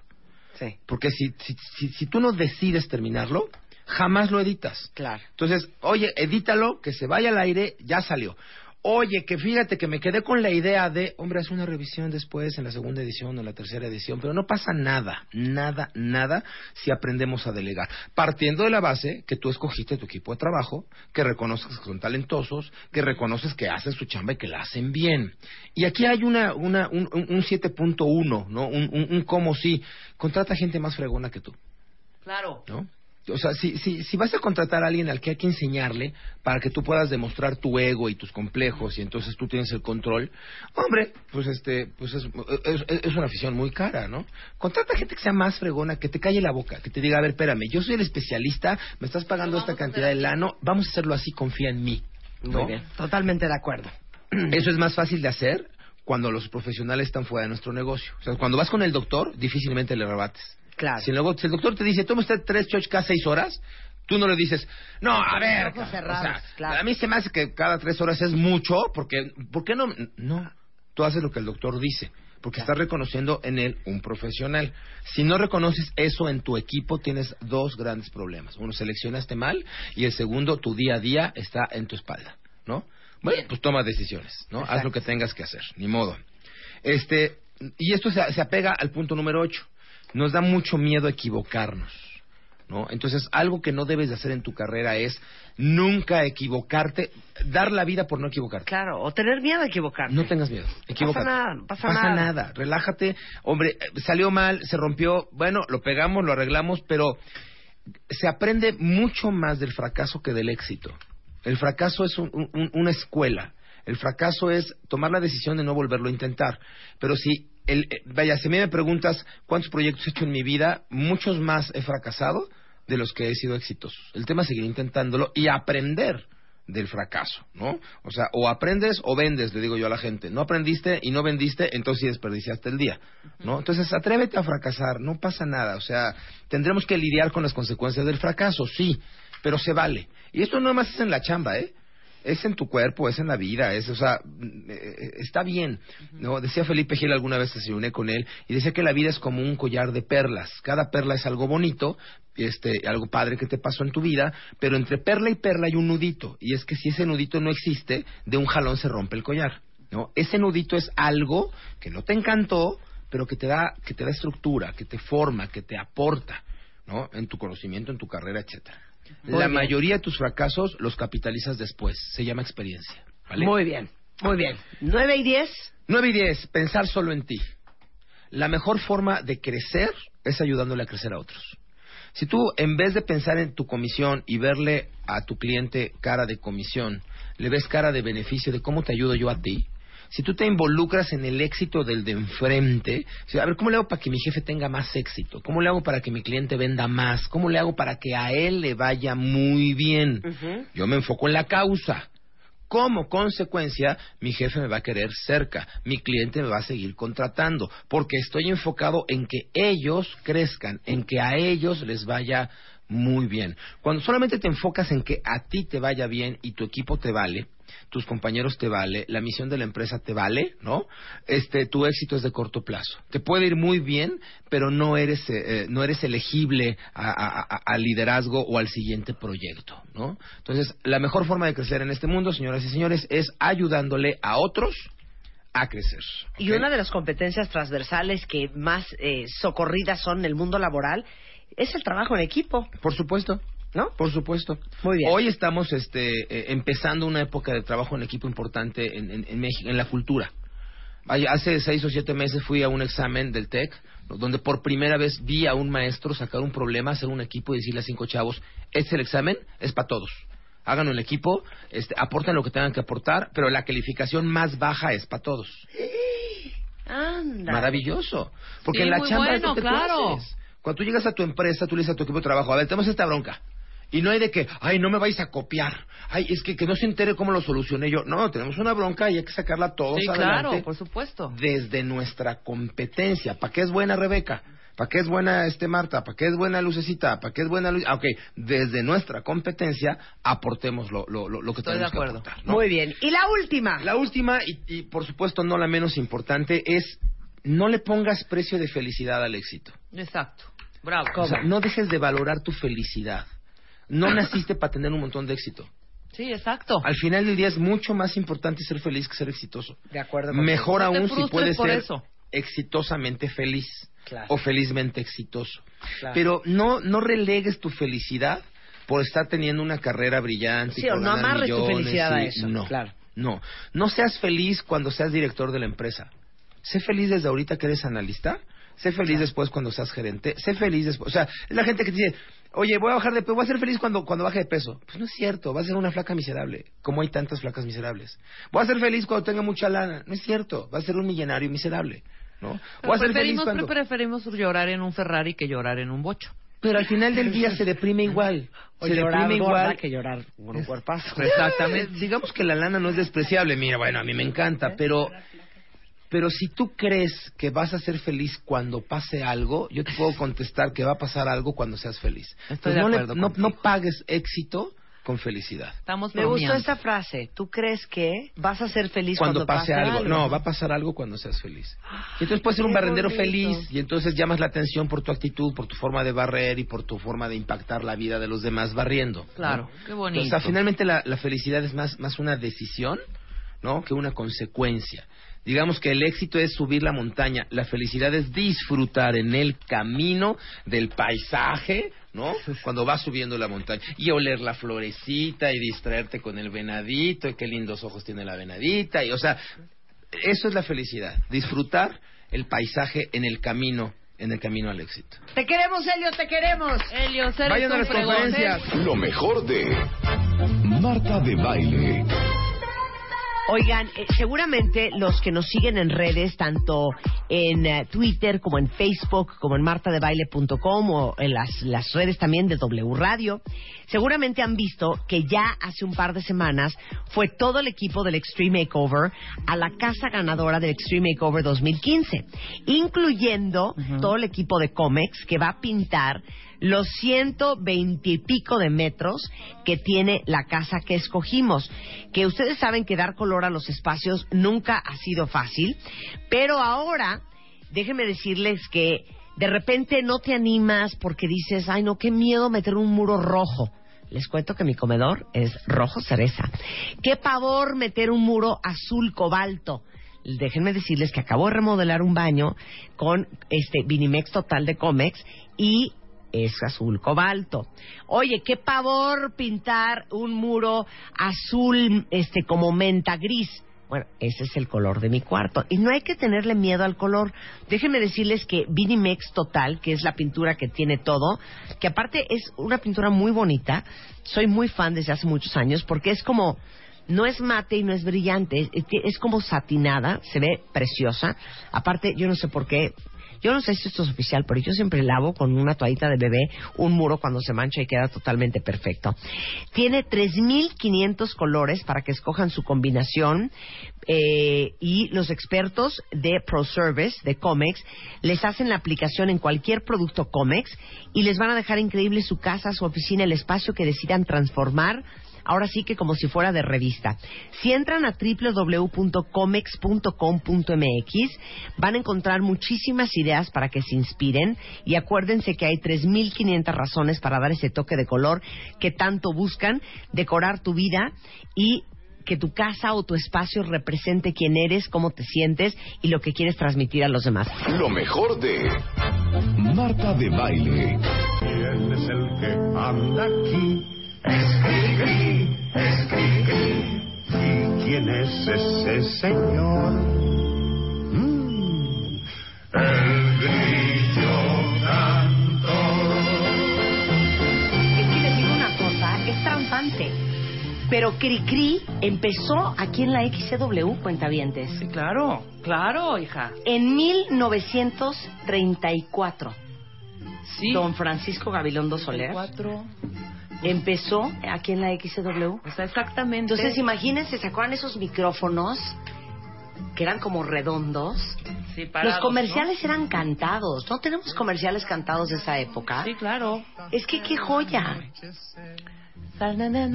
O sea, ubican que no había televisión, entonces todo era escuchar la radio y sentarse toda la familia a escuchar la radio. Y, y, y los comerciales también muy hablados, ¿no? ¿Será que por eso la gente cuando se pone muy, muy, muy mayor? Yo me acuerdo mi abuela, Ajá. dormía con un radio junto a su almohada.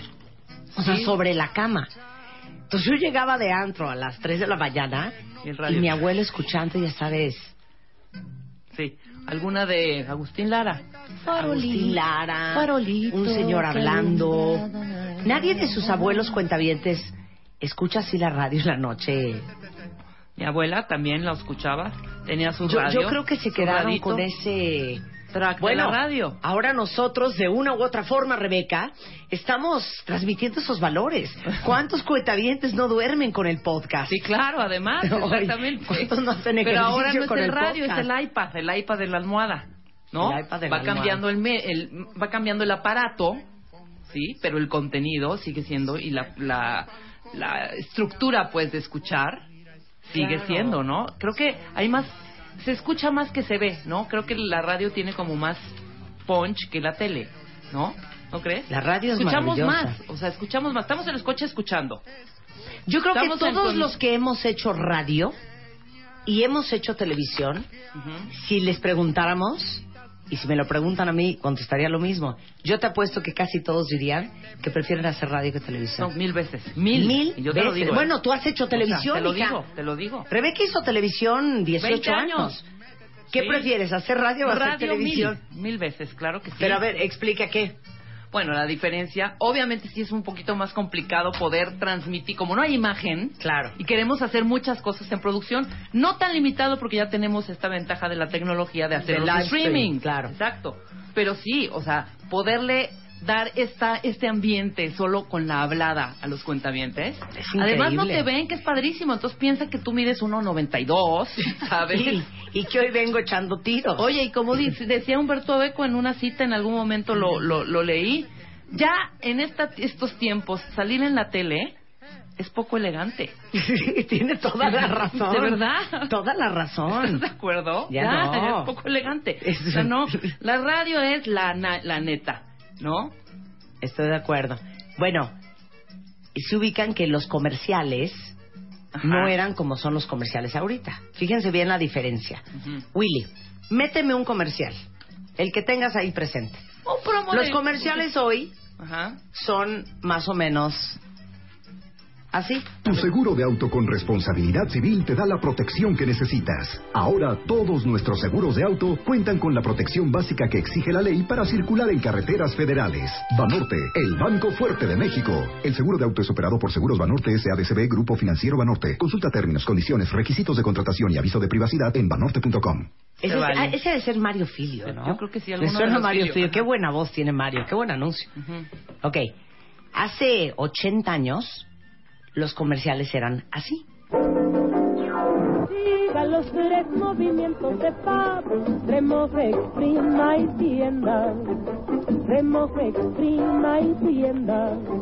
Ahora toda la ropa se lava con Fab, la fragante espuma fabulosa que lava cualquier cosa. Compre Fab. Fab es blanco. Fab es puro. Fab es calidad.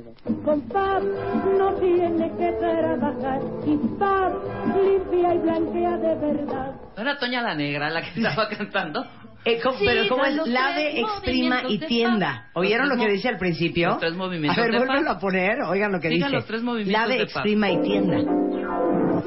Los tres movimientos de Fab, remoje, exprima y tienda. Remoje, exprima y tienda. Remoje, exprima y tienda. Ahora toda la ropa se lava con Fab. Es una joya. y además se te Aparte. ¿saben que es muy chistoso? Si se fijan, tanto en un comercial como este, de hace 80 años, como el, el- el- la primera camada de películas de Disney, Ajá. las voces de las mujeres eran voces muy agudas. El doblaje, como- estás hablando un poco. Sí, claro. pues la Pero- voz de Vilma se parece a esta, ¿te acuerdas de Vilma? Sí, claro, pero todas las voces eran muy agudas porque era obviamente la representación de la feminidad de la mujer. Sí. O sea, lo que quiere decir es que si yo hubiera vivido hace 80 años y hubiera tenido esta voz, ¿Quién es ese seguramente no hombre? me hubieran ¿Quién contratado. es ese hombre haciendo a Cenicienta? ¿No? Ah, bueno, hay otro anuncio que es una joya de la gran época de don Francisco Gabilondo Soler Cricri. Ajá. Esto es de los 30 y es un anuncio de Colgate. A ver. Es de Colgate.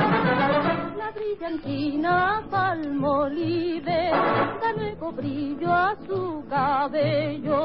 Con brillantina palmolive, mejor peinado y perfumado queda el pelo. Contiene aceite de oliva, que para el pelo es superior. La brillantina palmolive deja el cabello seductor. O sea, eran Claro. casi casi sopranos esas mujeres. Pues eran, yo, eran artistas, los que hacían los jingles, eran artistas, así como ahorita Yuri podría hacer, no sé, muévete, ten, ten, compra tu lavadora Coblins, puede ser. ¿sabes? Sí, Antes sí. eran estas grandes eh, estrellas, sopranos y todo, que se presentaban en la W y les dijeron, a ver, aquí hay una cosa de Nescafé, aviéntatela, ¿no? Entonces, el café de la mañana, con Nescafé, con Nescafé, todo cantado. Bueno, ¿no? subimos con a mi- orquesta. a- subimos a mi página unos, unos eh, digamos que era un panfleto de cómo ser una buena esposa en los 40 y en los 50 que de hecho ahorita les vuelvo a, a tuitear esa, ¿cómo se llamará? Esa infografía, Ajá. eh, que, es, que es una verdadera joya. Esto es de 1953, cuentavientes. Entonces imagínense ustedes un par, que en léete un par. 1953 eh, editaron este panfleto, que ahorita se los tuiteo, que te decía las cosas que tú tenías que ser para ser una buena esposa. Entonces, oigan esta joya, por favor, pero necesito música adecuada. Minimice el ruido. A la hora de su llegada, apaga la lavadora, secadora y aspiradora e intenta que los niños estén callados.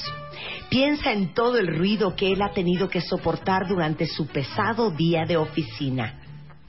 O sea, qué mal. Por eso estamos como estamos, ¿no? No, cállense, cállense. Por que eso ya viene vino la papá. revolución femenina, hija. Cállense que ya va a llegar tu papá. ¿Qué tal? Ok. Este, luego dice, por ejemplo, escúchalo. Puede que tengas una docena de cosas importantes que decirle, pero a su llegada no es el mejor momento para hablarlas. Déjalo hablar antes. Recuerda que sus temas son más importantes que los tuyos. Sí, claro. La docena de temas que tú tenías Pero es te digo una- les digo una cosa, cuenta bien, mi mamá sí dice que las esposas de hoy somos remensas. Nos Dicen, compramos es otra que es- cosa. no, que escogemos momentos pésimos Ah, bueno. para bueno. decirle las cosas al fulano. Sí, claro. Claro. Que hay que esperar a que él llegue, aterrice, Se quite la cene, corbata. descanse y a la mañana siguiente, él ya descansado, es cuando uno le dice, mi amor, se descompuso el boiler. Entrando. Claro. No entrando. La retaila de todas las travesuras que hicieron los hijos. ¿Quieren que les lea una más? Claro. No, el señor no ha puesto pie en la casa y tú ya estás de, no me vas a creer lo que hizo Jorge. Número uno, voló matemáticas. El boiler no sirve. Qué pesadilla. Qué pesadilla. Ok. Oigan esto porque ese es- yo creo que es el mejor. Ponte en sus zapatos. No te quejes si llega tarde. Si va a divertirse sin ti o si no llega en toda la noche. Trata de entender su mundo de compromisos. Trata de entender su mundo de presión y su verdadera necesidad de estar relajado en casa. O sea, si O no sea, llega, güey, no, la llega, de todos. Claro, exactamente, total. ¿Estás de acuerdo? Tienes que respetar su espacio. Si está con otras viejas también. Estás escuchando lo mejor de Marta de Baile. Continuamos. ¿Quién de ustedes, a mí me pasó, no sabes qué fuerte fue Gaby? El duelo que yo he sentido por la venta de la casa de mis papás aquí en México, donde yo crecí, que aparte era una casa de los treintas, de un arquitecto muy famoso, y hay muy pocas casas ya de él en, en la Ciudad de México, que se llama el arquitecto José del Río, que tenía una, una, una arquitectura muy particular y muy mexicana, con esos techos de tejas muy lindo, y hay de veras ya muy pocas en la ciudad. El estúpido que compró esa casa La tiro. la demolió Ay, no, no, no. para no, construir un horror de casa, Un cuadro, horror de un casa, cubo. moderno, asqueroso, cuando arquitectos como ese, que es de principios de los 20 y de los 30 en México, deberían de estar protegidos este como Patrimonio parte del nacional, patrimonio claro. nacional arquitectónico de este país. Bueno, pues el estúpido, porque hay que tener muy poco gusto, porque de veras les digo algo, Mi mamá decora espectacular. Entonces era una casa espectacular. Que alguien con bonito gusto y con dos dedos de visión jamás la hubiera demolido. La demolió. No he vuelto a pasar enfrente de esa casa. No he visto. De lo que te duele. De lo que me duele.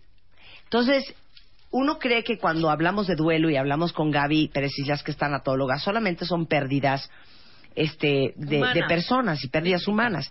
Pero hay pérdidas como esta o pérdidas de una chamba. Eh, Blanca el otro día me decía, no sabes el dolor que tengo de la venta de la casa de mi abuela y lo difícil que ha sido para todos. Entonces, hay posesiones, las casas es una de ellas, que duelen mucho. Duelen muchísimo. Ay, duelen mucho. Marta, qué Ya me gusto. ganas de llorar. No, no, ahorita Ay, quitamos Es la casa en donde yo crecí, viví ahí 30 años, o sea, no lo podía yo creer. Yo sé. Y no y, Me da y- y mucho evito gusto pasar por ahí. Estar hoy aquí con ustedes, Marta, Rebe, todo el equipo y sobre todo con este tema, por, por lo que dices. Siempre se escucha tanatología y se asocia con muerte o pérdida o enfermo terminal. Y este tipo de situaciones, como la pérdida de un empleo o una mudanza, afectan nuestro más profundo sentimiento porque parte de nuestra historia, de nuestra vivencia, como tú dices, tu infancia que, que la viviste en esa casa, sientes que se queda ahí y es un duelo, es un desgarre, es un desgajarte de las cosas. Es muy importante que sepan que también es un proceso, es un duelo, hay que validarlo. La gente tiende a minimizar esas cosas. Ay, pero te cambiaste a una muy bonita. Ay, bueno, pero ya la dejaste. Es material. No, no, no es solo material. Es parte de mi historia, de mi ser, de mi nostalgia de la familia cuando estábamos todos, las vivencias, hasta tu energía que se fue quedando en esas paredes y en, y en esos Claro. lugares. Claro, ¿no? todo el mundo está aquí de, pero ¿por qué la vendieron? Porque era una casa muy grande, tenía 1200 metros de construcción. Y solo valoraron la ubicación. Era enorme y mi mamá ya estaba hasta el gorro de la casa. Pero, y, y fíjate que quien la compró le dijo, no, no, no la voy a demoler, me fascina tu casa. Ay. Y dos meses después la estaban demoliendo. Claro. Es que si no hubiera dicho eso, probablemente no se la vende tu mamá. ¿Por qué duele tanto? Y en la tanatología se ven todas las pérdidas, no solamente las pérdidas humanas, y por eso queríamos hablar del tema. Y lo del trabajo ya vi que es todo un tema, lo vamos a hacer otro día, solamente para hablar de eso. Perfecto, perfecto. ¿Por qué duelen Para darle a cada casas? tema su, su importancia. No duele la casa como construcción, no te duele el ladrillo, no te duele el hormigón, no te duele eso. Te duele el tú en esa casa, la historia de tu familia, la convivencia que ahí se dio, los momentos irrepetibles, como si parte de la energía de esos abuelos, de esos padres, de esos hermanos, se hubiera quedado impregnada en cada una de las paredes. Puedes recorrer una casa y decir, aquí desayunábamos, es que aquí jugábamos tal, este era el cuarto donde nos reuníamos para leer o ver la televisión. Y hay una cantidad de anécdotas y de cosas. No solo es la casa, Marta, es el rumbo, es la zona.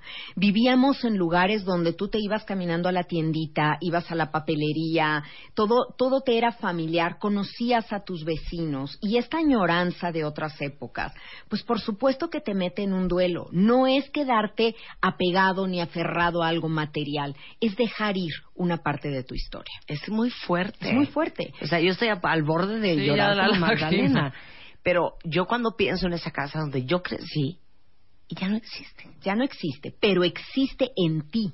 Esa casa tiene una parte de permanencia eterna en tu recuerdo, en tu corazón, en tu vida.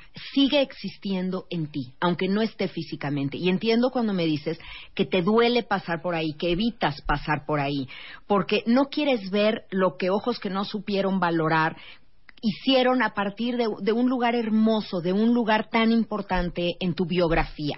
Pero piensa que ese espacio emocional sigue viviendo en ti. Tal vez, Marta, hoy te has dado cuenta, y muchos de tus cuentavientes, que no hiciste un cierre y que nunca te despediste propiamente de esa casa y la dejaste ir.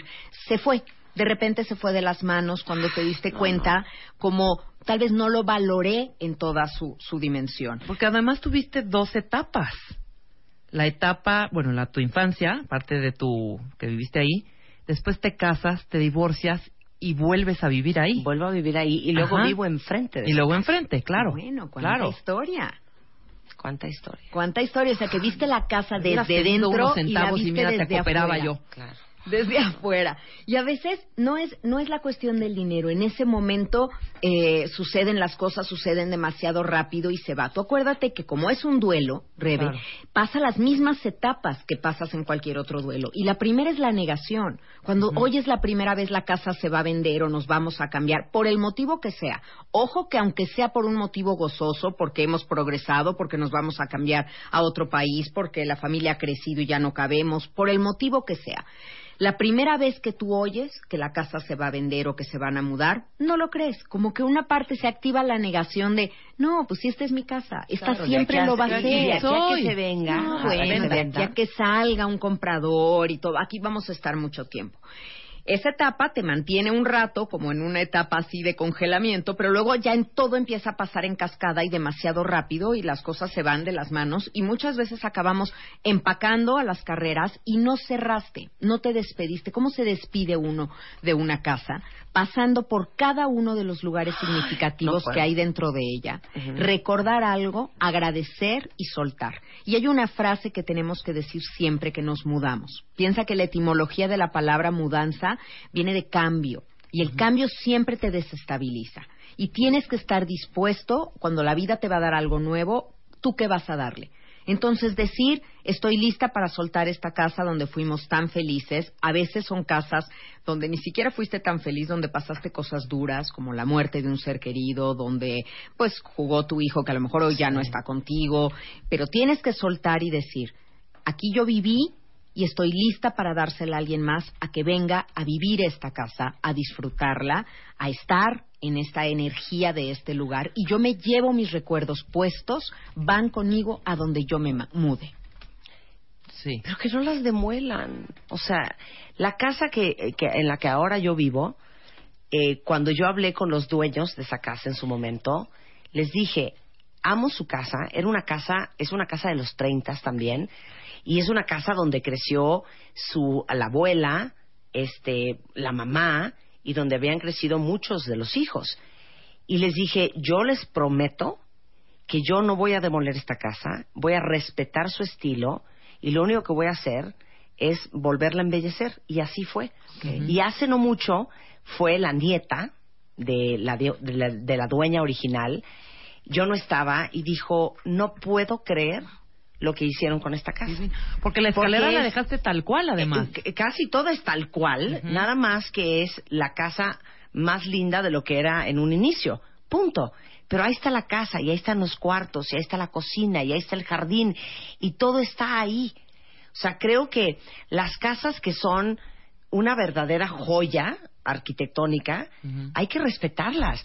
Y hoy los arquitectos y los nuevos dueños, pero con la mano en la cintura, demuelen, construyen unas cajas de zapatos horrendas, modernas, y destruyen lo que es un patrimonio visual de muchas colonias en este país. ¿Cuántas casas de la Roma? ¿Cuántas? Que son una, eh, es la historia de México, no han demolido. ¿Cuántas propiedades en el centro no las han destruido? Oye, Santa María la modernos? tiene Santa las María, mejores San. Rafael.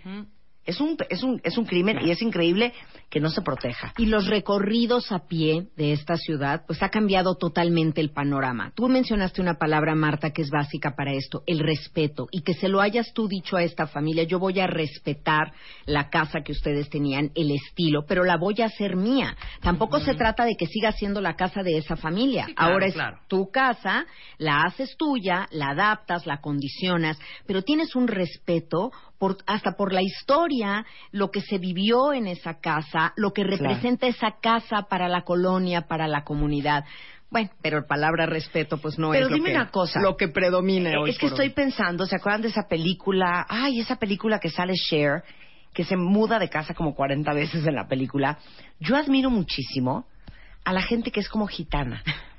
¿No? Que va y renta un departamento. Que no es arraigado. medio. Sí, que no es arraigado. Empaca sus cosas, empaca su maleta, se cambia de casa, se cambia de departamento, se cambia de país, se cambia de chama. Y no tienen ninguna bronca, no tienen esos apegos y esos arraigos.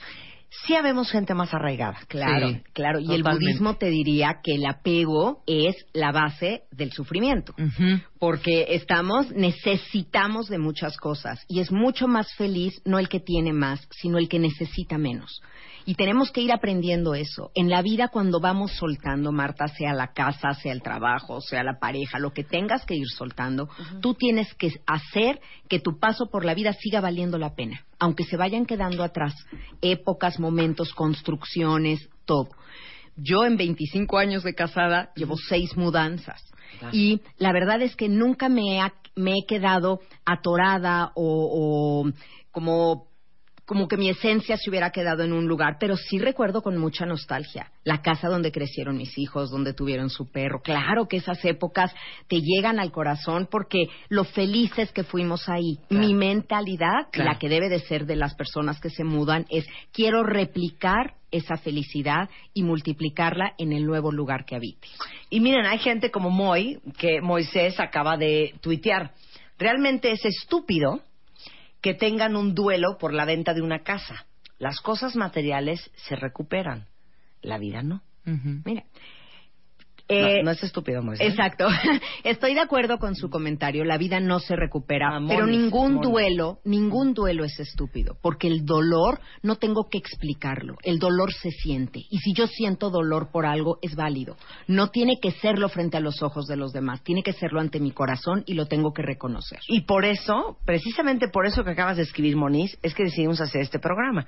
Porque claro, uno cree que hay duelos estúpidos. Entonces, cuando llega alguien llorando a decirte que es que vendieron la casa de sus papás, o que acaba de perder la chamba, o que se le murió su perro, dices, qué estúpido. O sea, llora cuando se te muera un hijo, No, bueno. llora cuando se muera alguien de tu familia, pero llorar por un perro, pero llorar por una casa, pero llorar por una chamba, ¿no? Es que en primera no han estado en esa situación. Son un poco negadores del dolor, porque el dolor te alcanza y tú lo sientes. Pero cuando no tienes la contención social, cuando no hay el reconocimiento y la gente te empieza a decir, ay, eso no es para que llores, desde niños, Marta, porque acuérdate que luego las mamás nos sentimos con la absurda autoridad de poderle decir a un hijo, eso no es como para que llores. ¿Y quién somos nosotros para determinar qué sí es llorable y qué no es llorable? Es llorable lo que te mueve los sentimientos para cada quien. Entonces, no hay duelos absurdos, pero hay que reconocerlo como tal. Y una cosa sí estoy de acuerdo. Eh, aquí te decía el cuentaviente, a veces eh, lo monetario se recupera, no siempre se recupera, hay cosas que no son recuperables, pero el aprendizaje que obtienes de haber soltado, de haber dejado ir, ese sí te va haciendo una mejor persona. Y en todo momento y en todo duelo hay que pensar que el duelo está ahí para transitarlo, no para estacionarme en él. Porque muchas veces nos gusta quedarnos en ese dolor y tenemos una pena por mucho tiempo. ¿Qué puedes hacer en un duelo por una mudanza? Es, no importa cuánto tiempo haya pasado que te mudaste, que dejaste esa casa, si hoy te estás dando cuenta que tú tienes ahí una herida abierta porque en el momento que tocas el tema, pues no solo te da esta nostalgia, sino hasta un poco de melancolía de pensar que tiempos como esos no volverán. Entonces necesitas despedirte. Y una de las mejores maneras de despedirte de una situación o de un objeto es una carta es agradecer en una carta todo lo que esa casa, todo lo que esa construcción, ese negocio, ese espacio te dio. Pensar y si te sale una lista larguísima, adelante, escribir todo. El agradecimiento es el primer paso para soltar. Entonces yo te agradezco todo. Te pido perdón por lo que consciente o inconscientemente haya yo hecho, por no haberte podido conservar, por no haberte podido comprar, por, eh, no sé, no haber- a lo mejor no haberla disfrutado. Después de eso, te perdono. Te perdono porque hoy te vas de mi vida. Te suelto, te dejo ir, dispuesta a que hagas feliz a alguien más, que alguien más sea feliz en tus paredes, en tu jardín, en tu espacio. Y después te digo adiós. Y decirle adiós a algo es precioso. Siempre estamos buscando sinónimos para decirle hasta luego, hasta pronto, chao, bye, lo que quieran. Pero la palabra adiós, si ustedes la dividen, a Dios. ¿Con quién te estoy dejando, querida casa, querida historia? Con Dios. Donde yo ya no te puedo cuidar, donde yo ya no soy la custodia de ti, te dejo con alguien que seguro cuidará también de ti. Y esto, esto que acabamos de hacer en una carta es lo que se llama un cierre y una despedida. Ahora, si alguien nos está escuchando y todavía no se muda y todavía está ahí, tengo un paciente ahorita que está francamente triste porque se va a cambiar de casa. Es, él es menor de edad, no es una decisión que él tome, es una decisión que toma la familia y él tiene que fluir con ella.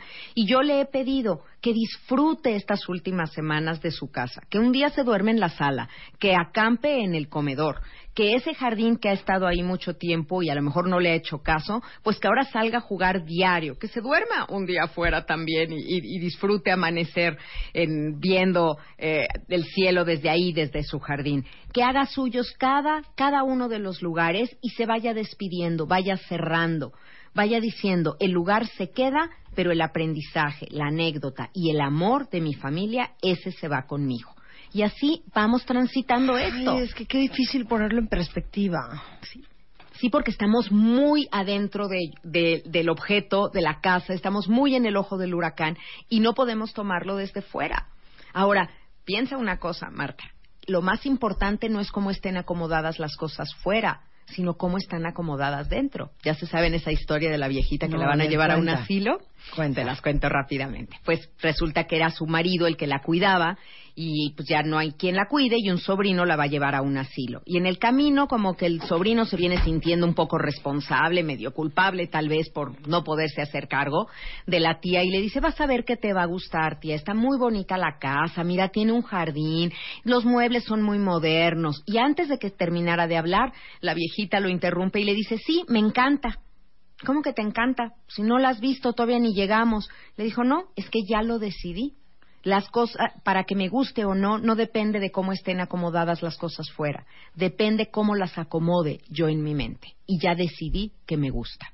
Entonces, esta también es una lección de vida. Cuando no tenemos opción, es mejor fluir a ese cambio que resistirnos, porque resistiéndonos duele más. Si ya sé que esta es mi opción, entonces amo lo que es, algo que hemos dicho mucho en este programa. Hay que amar lo que es y no estarse resistiendo a la, a la experiencia. Acomodar las cosas en nuestra mente y en nuestro corazón para que nos guste, para que sea lo que nos gusta. Ay, yo. Estoy leyendo a todos los cuentavientes que muchos están tristeando y que hasta ahorita que estamos hablando del tema aquí en radio, les ha caído el 20 del dolor que sienten por tener que haber despedido o desapegado o soltado las casas donde crecieron. Ahora, al dolor hay que decirle adiós, Marta. Si me permites, eh, voy a, a meter aquí un comercial de, de una conferencia que voy a dar justo con este tema porque me importa mucho. Se llama Soltar el dolor. Soltar el dolor no significa soltar a la persona ni soltar la casa, solamente soltar el dolor. Para el que le duele este, la pérdida de un ser querido. Por supuesto, por supuesto. Pero el ¿Cómo soltar el mexicano, dolor? el mexicano, Marta, se queda muy engolosinado al dolor porque a veces cree que el dolor es lo único que le queda de esa persona o de esa situación. Y eso hay que aprender a soltarlo para honrar bien la memoria de una persona y no quedarnos estacionados. Muy bien. Gaby, un placer tenerte aquí siempre. Y prometemos que en un par de semanas vamos a hablar del duelo de la pérdida de una chamba. Por supuesto. Ya marqué muchos de los tweets que hablaron del tema de trabajo como favoritos para tenerlos para la siguiente vez que venga Gaby. Y vamos a también hablar del duelo de la pérdida de chamba. es que también es muy fuerte. Déjame, solo les adelanto una frase para todos aquellos que hoy están sin chamba. No es que no tengan trabajo, su trabajo es encontrar un trabajo ahorita y háganlo de manera profesional. Exacto. Vamos a hablar de eso después, ¿ok? Lo mejor de Marta de Baile. Estás escuchando. Lo mejor de Marta de Baile. Regresamos. Ya saben que cuando escuchan esto... Ya, sóbeme, doctor. Ya, dormir. Marta. Es que hoy me levanté a las cinco y cuarto de la mañana. Pero para, por un buen motivo, hija. Más- levantaste y por qué. Me puse a hacer ejercicio. Al 10 para las 6 estaba yo Marta corriendo. ya está haciendo, haciendo ejercicio en la madrugada, ¿cómo no? ¿Cómo de que no? Nada más una pregunta. Doctor Reyesaro, neurofisiólogo y profesor investigador de la Facultad de Medicina de la UNAM y director del Instituto Mexicano del Sueño. Cuando abres el ojo, hoy, abrí el ojo a las 5.13 de la mañana. y esto les va a servir a todos. ¿Significa que ya descansé? ¿A qué hora te acostaste anoche? 20 para las 11. Eh, sí descansaste, pero no necesariamente lo suficiente, y entonces en el día vas a estar con sueño, porque además te levantaste mucho antes de la hora que acostumbras a hacerlo. Mucho antes. Tres horas antes. Así es, entonces eso te da somnolencia que puede confundirse con la siesta, ¿no? En el día estás cansada eh, y si tienes oportunidad, tu cuerpo te pedirá hacer una siesta. Ok, porque vamos a hablar de cómo tomar siestas como un profesional, ¿ok? Pero nada más una pregunta. Yo siempre pensé que cuando abrías el ojo, así solito, es porque ya habías descansado. No, necesariamente. No, no, no. No necesariamente. No, no, puedes levantarte porque tienes algo distinto que hacer, puedes eh, despertarte pues porque te sentiste rara, extraña y eso te hace incorporarte, te levantaste al baño, despertaste y no hiciste lo necesario para volverte a dormir, pudiste haber visto el reloj, recordar que tenías un compromiso o simplemente te dio ganas de hacer algo distinto como lo hiciste y entonces te incorporas, pero no necesariamente descansaste ni estás despierta. Eso se llama borrachera de sueño. Eh, y eh, lo tenemos todos cuando nos levantamos al baño, cuando te levantas medio dormido, pero hay personas que se les prolonga y esa borrachera de sueño se te puede prolongar un poco más en la medida que hayas dormido menos de lo que tu cuerpo requiere. Y se puede prolongar a lo largo del día, no tan intensa, pero se refleja a través de somnolencia. Pero bottom line, el, el que hayas abierto tu ojito así de la nada solita no significa que ya dormiste. No, No, es que que hayas descansado. Que hayas no. descansado. no hay que ¿no? olvidar, Marta, que cada hora y media, cada dos horas aproximadamente estamos abriendo el ojo. A veces nos damos cuenta, otras no porque nos dormimos inmediatamente, pero es normal des- estar despertando durante la noche. Ok, ahí va. ¿Cómo tomar siestas como un profesional? Y les pregunté a todos, ¿quién toma siestas? Claro. Pues sí llegaron tweets, aunque usted no lo crea. Dice alguien aquí, yo, por ejemplo, este, en la actualidad, en el micro, dice Manuel, camión o hasta en el metro, si consigues lugar, en todos los casos, me tomo una siesta. Dice alguien acá, a mí no me da tiempo de tomar siestas, pero puedo dormir de 11 a 15 horas en la noche. No, bueno. Este, yo sí, de media hora, dice Max, en mi chamba después de comer deli. Sandra dice, todos los días de 6 a 7 de la noche, de, en el transporte de la chamba a la casa, me tomo mi siesta revitalizante. Marlon Erguía dice, como a eso de las 4 me tomo la siesta. Eh, Gavius dice, después de comer en mi cama en pijama, una hora si es posible. Hasta No, pijama se pone. Sí se toman sus siestas. Sí, claro, eh, ya esto es, es, una, es una necesidad fisiológica y se estima que 40% de las personas hacen siesta en el mundo.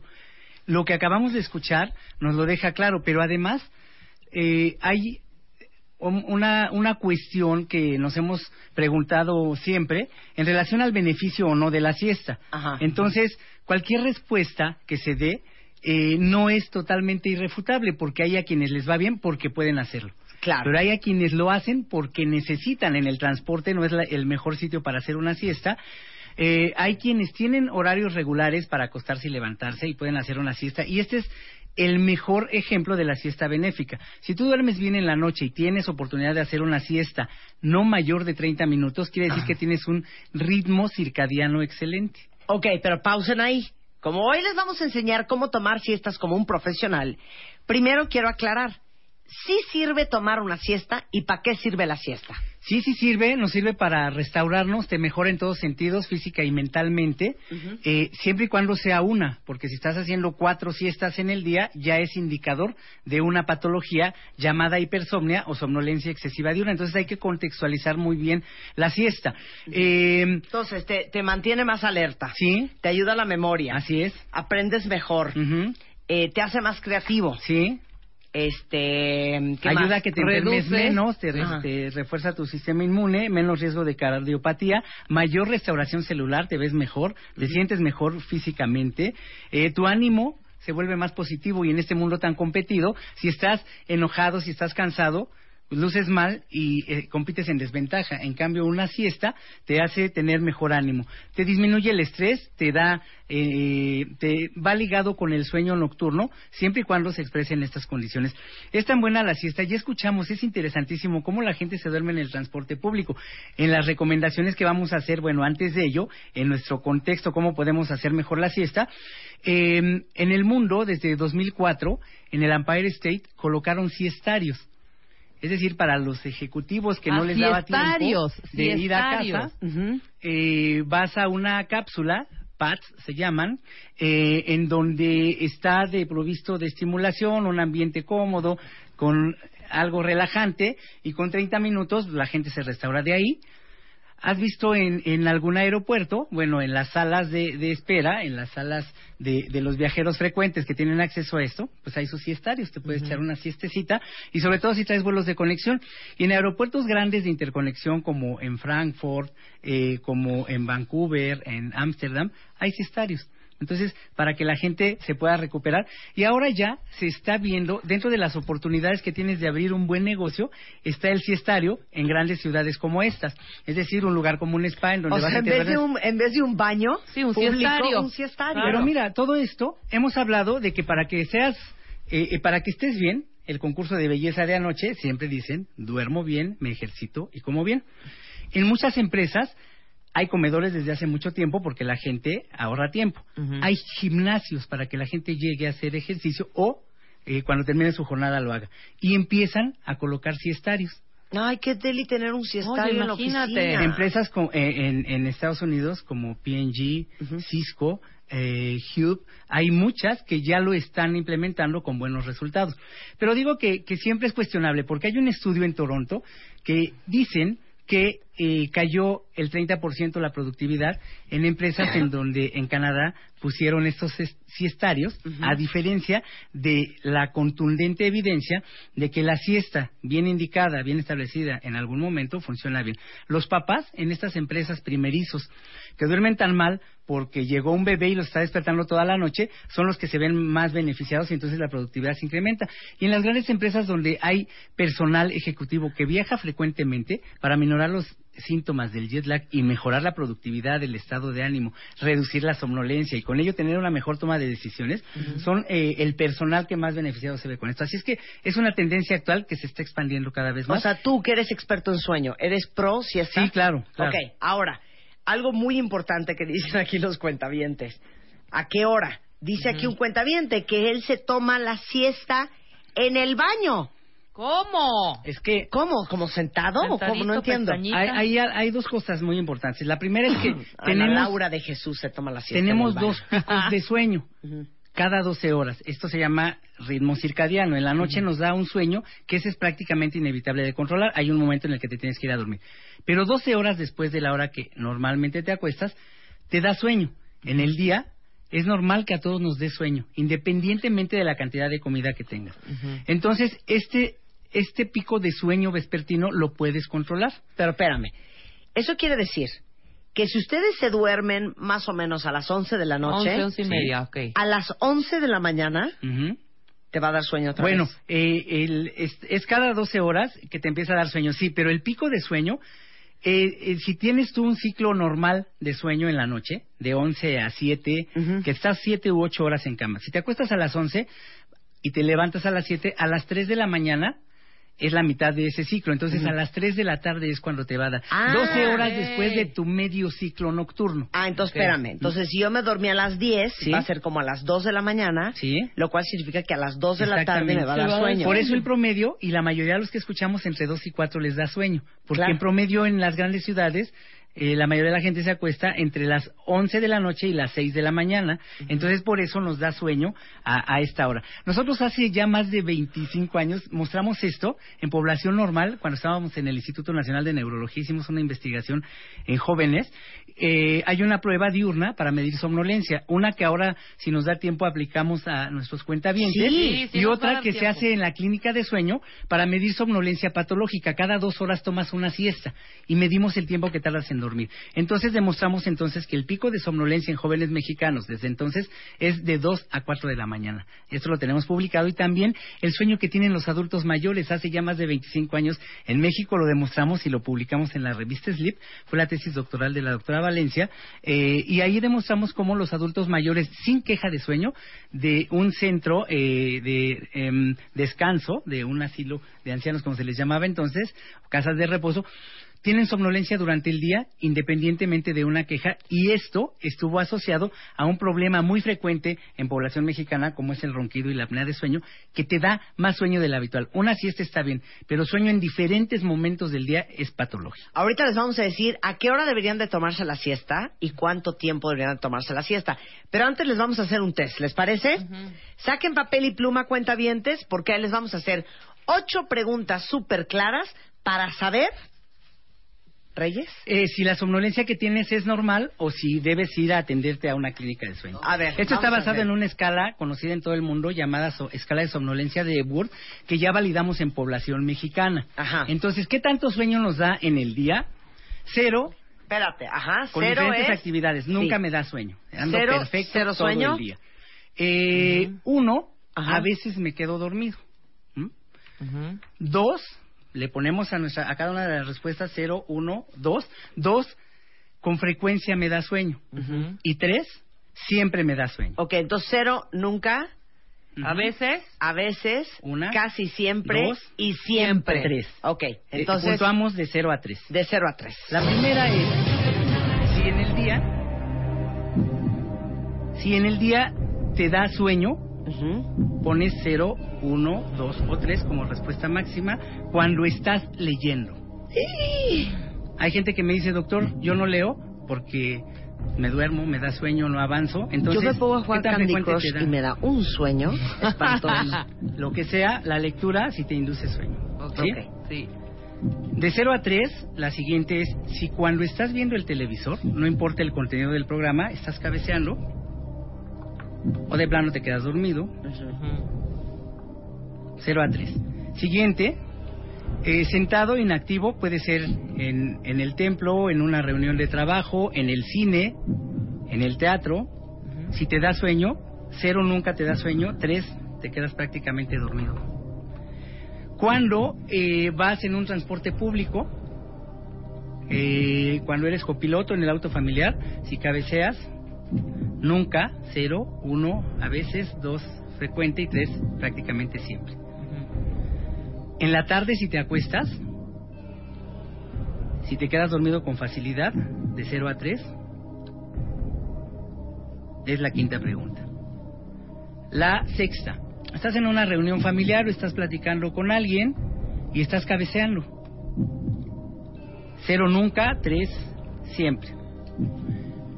Esta, la séptima, ¿te da sueño después de comer? Sin haber bebido alcohol. Habitualmente después de la comida sientes sueño, cero nunca, tres siempre. Si eres conductor, si te ha dado sueño al conducir, Y yo a veces siento que me voy a estrellar en el periférico. Cállate. Te lo juro. es que son microsueños. Y cuando hace es- medio es- es solecito de frente. Sí, eso es, ¿Esa es la eso es ocho? terrible. ¿La de si eres Eh, conductor? Sí, si eres conductor, Te tiende a dar sueño cuando vas al volante. sí. ¿Tan tan? Y si no eres conductor, si en el transporte público te quedas dormido, ¿no? Este, eh, en cualquiera que sea. Pero eran ocho, ya son ocho. Ocho, esta ya es son la ocho. octava. Sí. Ok. Entonces, hay que sumar lo que nos dio eh, esta, este test, ¿no? Escala de somnolencia de Burr, ya validada en población mexicana por nuestro grupo. Qué miedo, ¿eh? ¿Ya hicieron la suma cuentavientes? A ver, sumen. Si te da de 0 a 8, De cero a ocho, somnolencia normal, nos da sueño después de comer en algún momento del día, puedes, puedes hacer una siesta, Sí, güey, yo no me estoy durmiendo en las reuniones, tú sí un poco. yo sí. Bueno, Yo, sí. no en el coche, tú sí un poco. Sí. A ver, luego de ocho a doce. de 9 a 11 Ajá. ya es ronquido que te está causando somnolencia, ya eres roncador, ¿sí? Eh, y hasta 16 va aumentando la intensidad del ronquido. O también hay un trastorno que se llama, además del Restless Leg Syndrome que hemos hablado, síndrome de piernas inquietas, hay personas con síndrome de movimientos periódicos de extremidades que les brincan las piernas estando dormidos y, es- y esto es causa frecuente de somnolencia si no son roncadores. A ver, entonces, espérame. De nueve a doce. Ujú. De 9 a 11 ya eres roncador. Ajá. De Le once. llamamos le digo, de doce primario, a sí. diecisiete. Ujú. ya, hay, ya esta es hipersomnia moderada. Es O sea, decir, estamos en un hoyo. es- ya tienes riesgo de quedarte dormido en el trabajo, Sí. al conducir, Ahorita no saben cuántas veces en reuniones y, y entonces eso te hace ver mal ante los demás. Imagínate en, en profesión, en, en profesionales de la salud y pasa, ¿eh? con mucha, mucha frecuencia, estar cabeceando a la hora de dar consulta. No sé si a alguien les ha pasado, ¿no? Sí. Entonces, a todos nos puede pasar esto. A mí un Y- psiquiatra se me quedaba dormido. No, bueno. Te lo juro. Y entonces, bueno, pues Y eso de 18 para arriba, ya tienes que ir corriendo a una clínica. de pero corriendo. El riesgo es muy cuentaviente. alto. Puedes Carmen tener. Puedes Y tener tiene 18. narcolepsia, si no eres roncador, si sueñas todo el tiempo, si sientes que se te sube el muerto, si te ríes y se te debilita tu cuerpo, eh, y tienes mucho sueño en el día y no roncas, eso puede ser narcolepsia.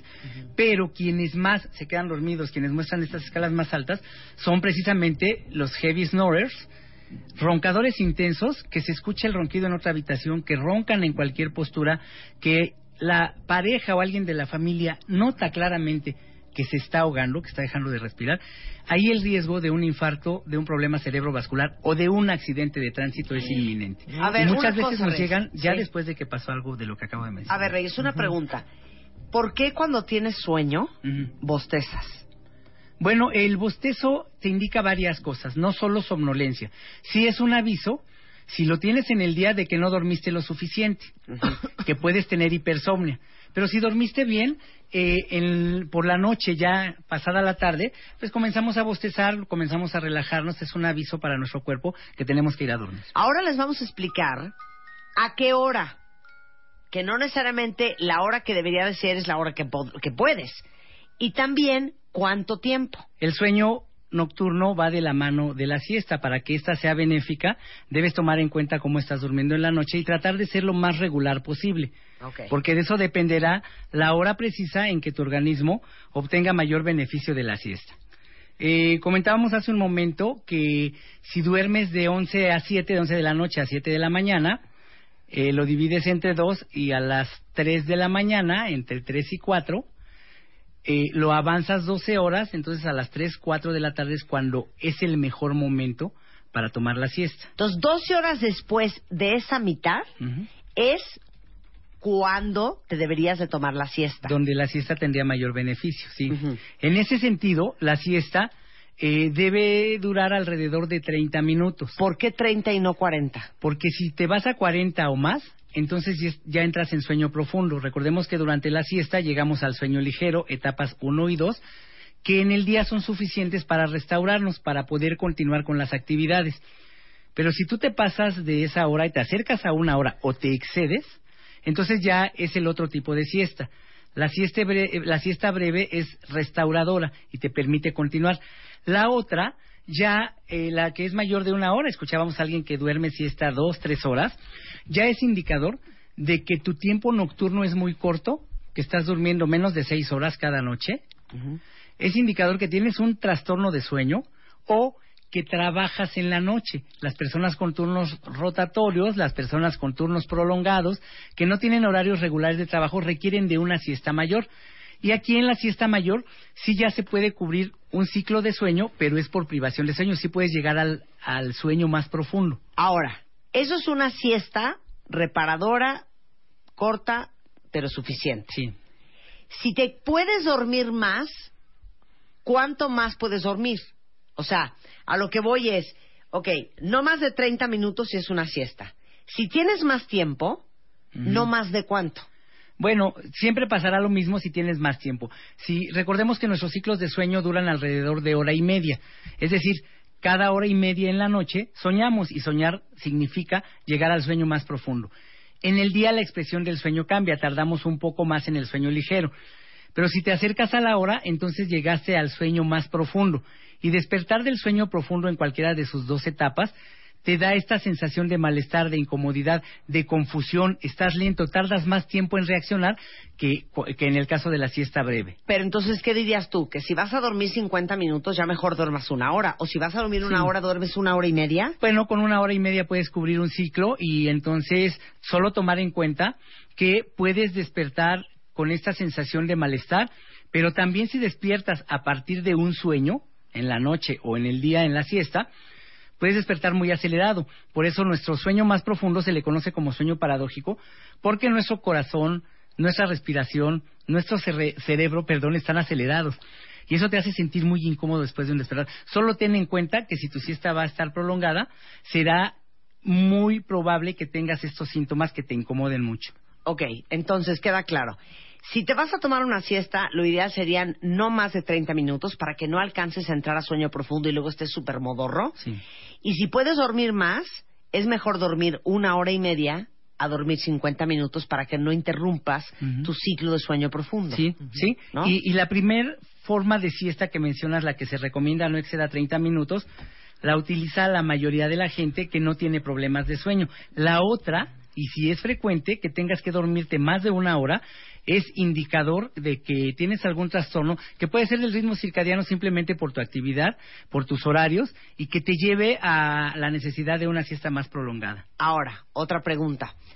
Eh, si vas a dormirte una siesta, ¿cuánto es lo mínimo que deberías de dormir? Bueno, con 10 minutos mucha gente nos reporta que están o sea, súper 10 bien. minutos también se vale. Sí, y quienes se van al baño no se van a dormir media hora en el baño, eh, en el auto, en el transporte, este, son situaciones incómodas, ¿no? Para dormir y se sienten restaurados después de dormir un poquito. Sí. Lo mínimo, si tienes chance, búscate 10 minutos para poder dormir, que en realidad serían 15 o 20 porque lo que te lleva a buscar el sitio, acomodarte y en lo que te quedas dormido, bueno, pues más o menos pasan 10 minutos. Muy bien. Bueno, pues el doctor Reyesaro eh, es director del Instituto Mexicano del Sueño. Si lo quieren encontrar porque tienen a alguien que ronca, que tiene insomnio, que tiene sonambulismo, cualquier trastorno de sueño, a eso se dedica el doctor Reyesaro desde hace miles de años. ¿Cuál es el teléfono del consultorio, Reyes? 4173 2160 y 4623 6816. Perfecto, y ahí te encuentran. Ahí estamos. Un placer tenerte aquí, querido. Muchas gracias, mismo. Nos vamos, cuentavientes. Viene Fernanda Tapia en punto de la una y diez de la tarde. A las 5 el hueso con Enrique Danza Alcázar y todo su equipo. Y en punto de las 8 de la noche Alejandro Franco solo por W. Este mes, en la revista Bebemundo, Keep Calm y dale más pecho con las 32 páginas del especial de lactancia. No la suspendas por la razón equivocada. Te damos soluciones de 17 complicaciones. Sigue las posiciones correctas para darle más y más leche. Si regresas a trabajar, no dejes de amamantar. Tienes derechos. Hace berrinche en público, frena el teatrito en dos minutos. Tu bebé puede tener estrés. Evítaselo. Bebemundo, una revista de Marta de Baile.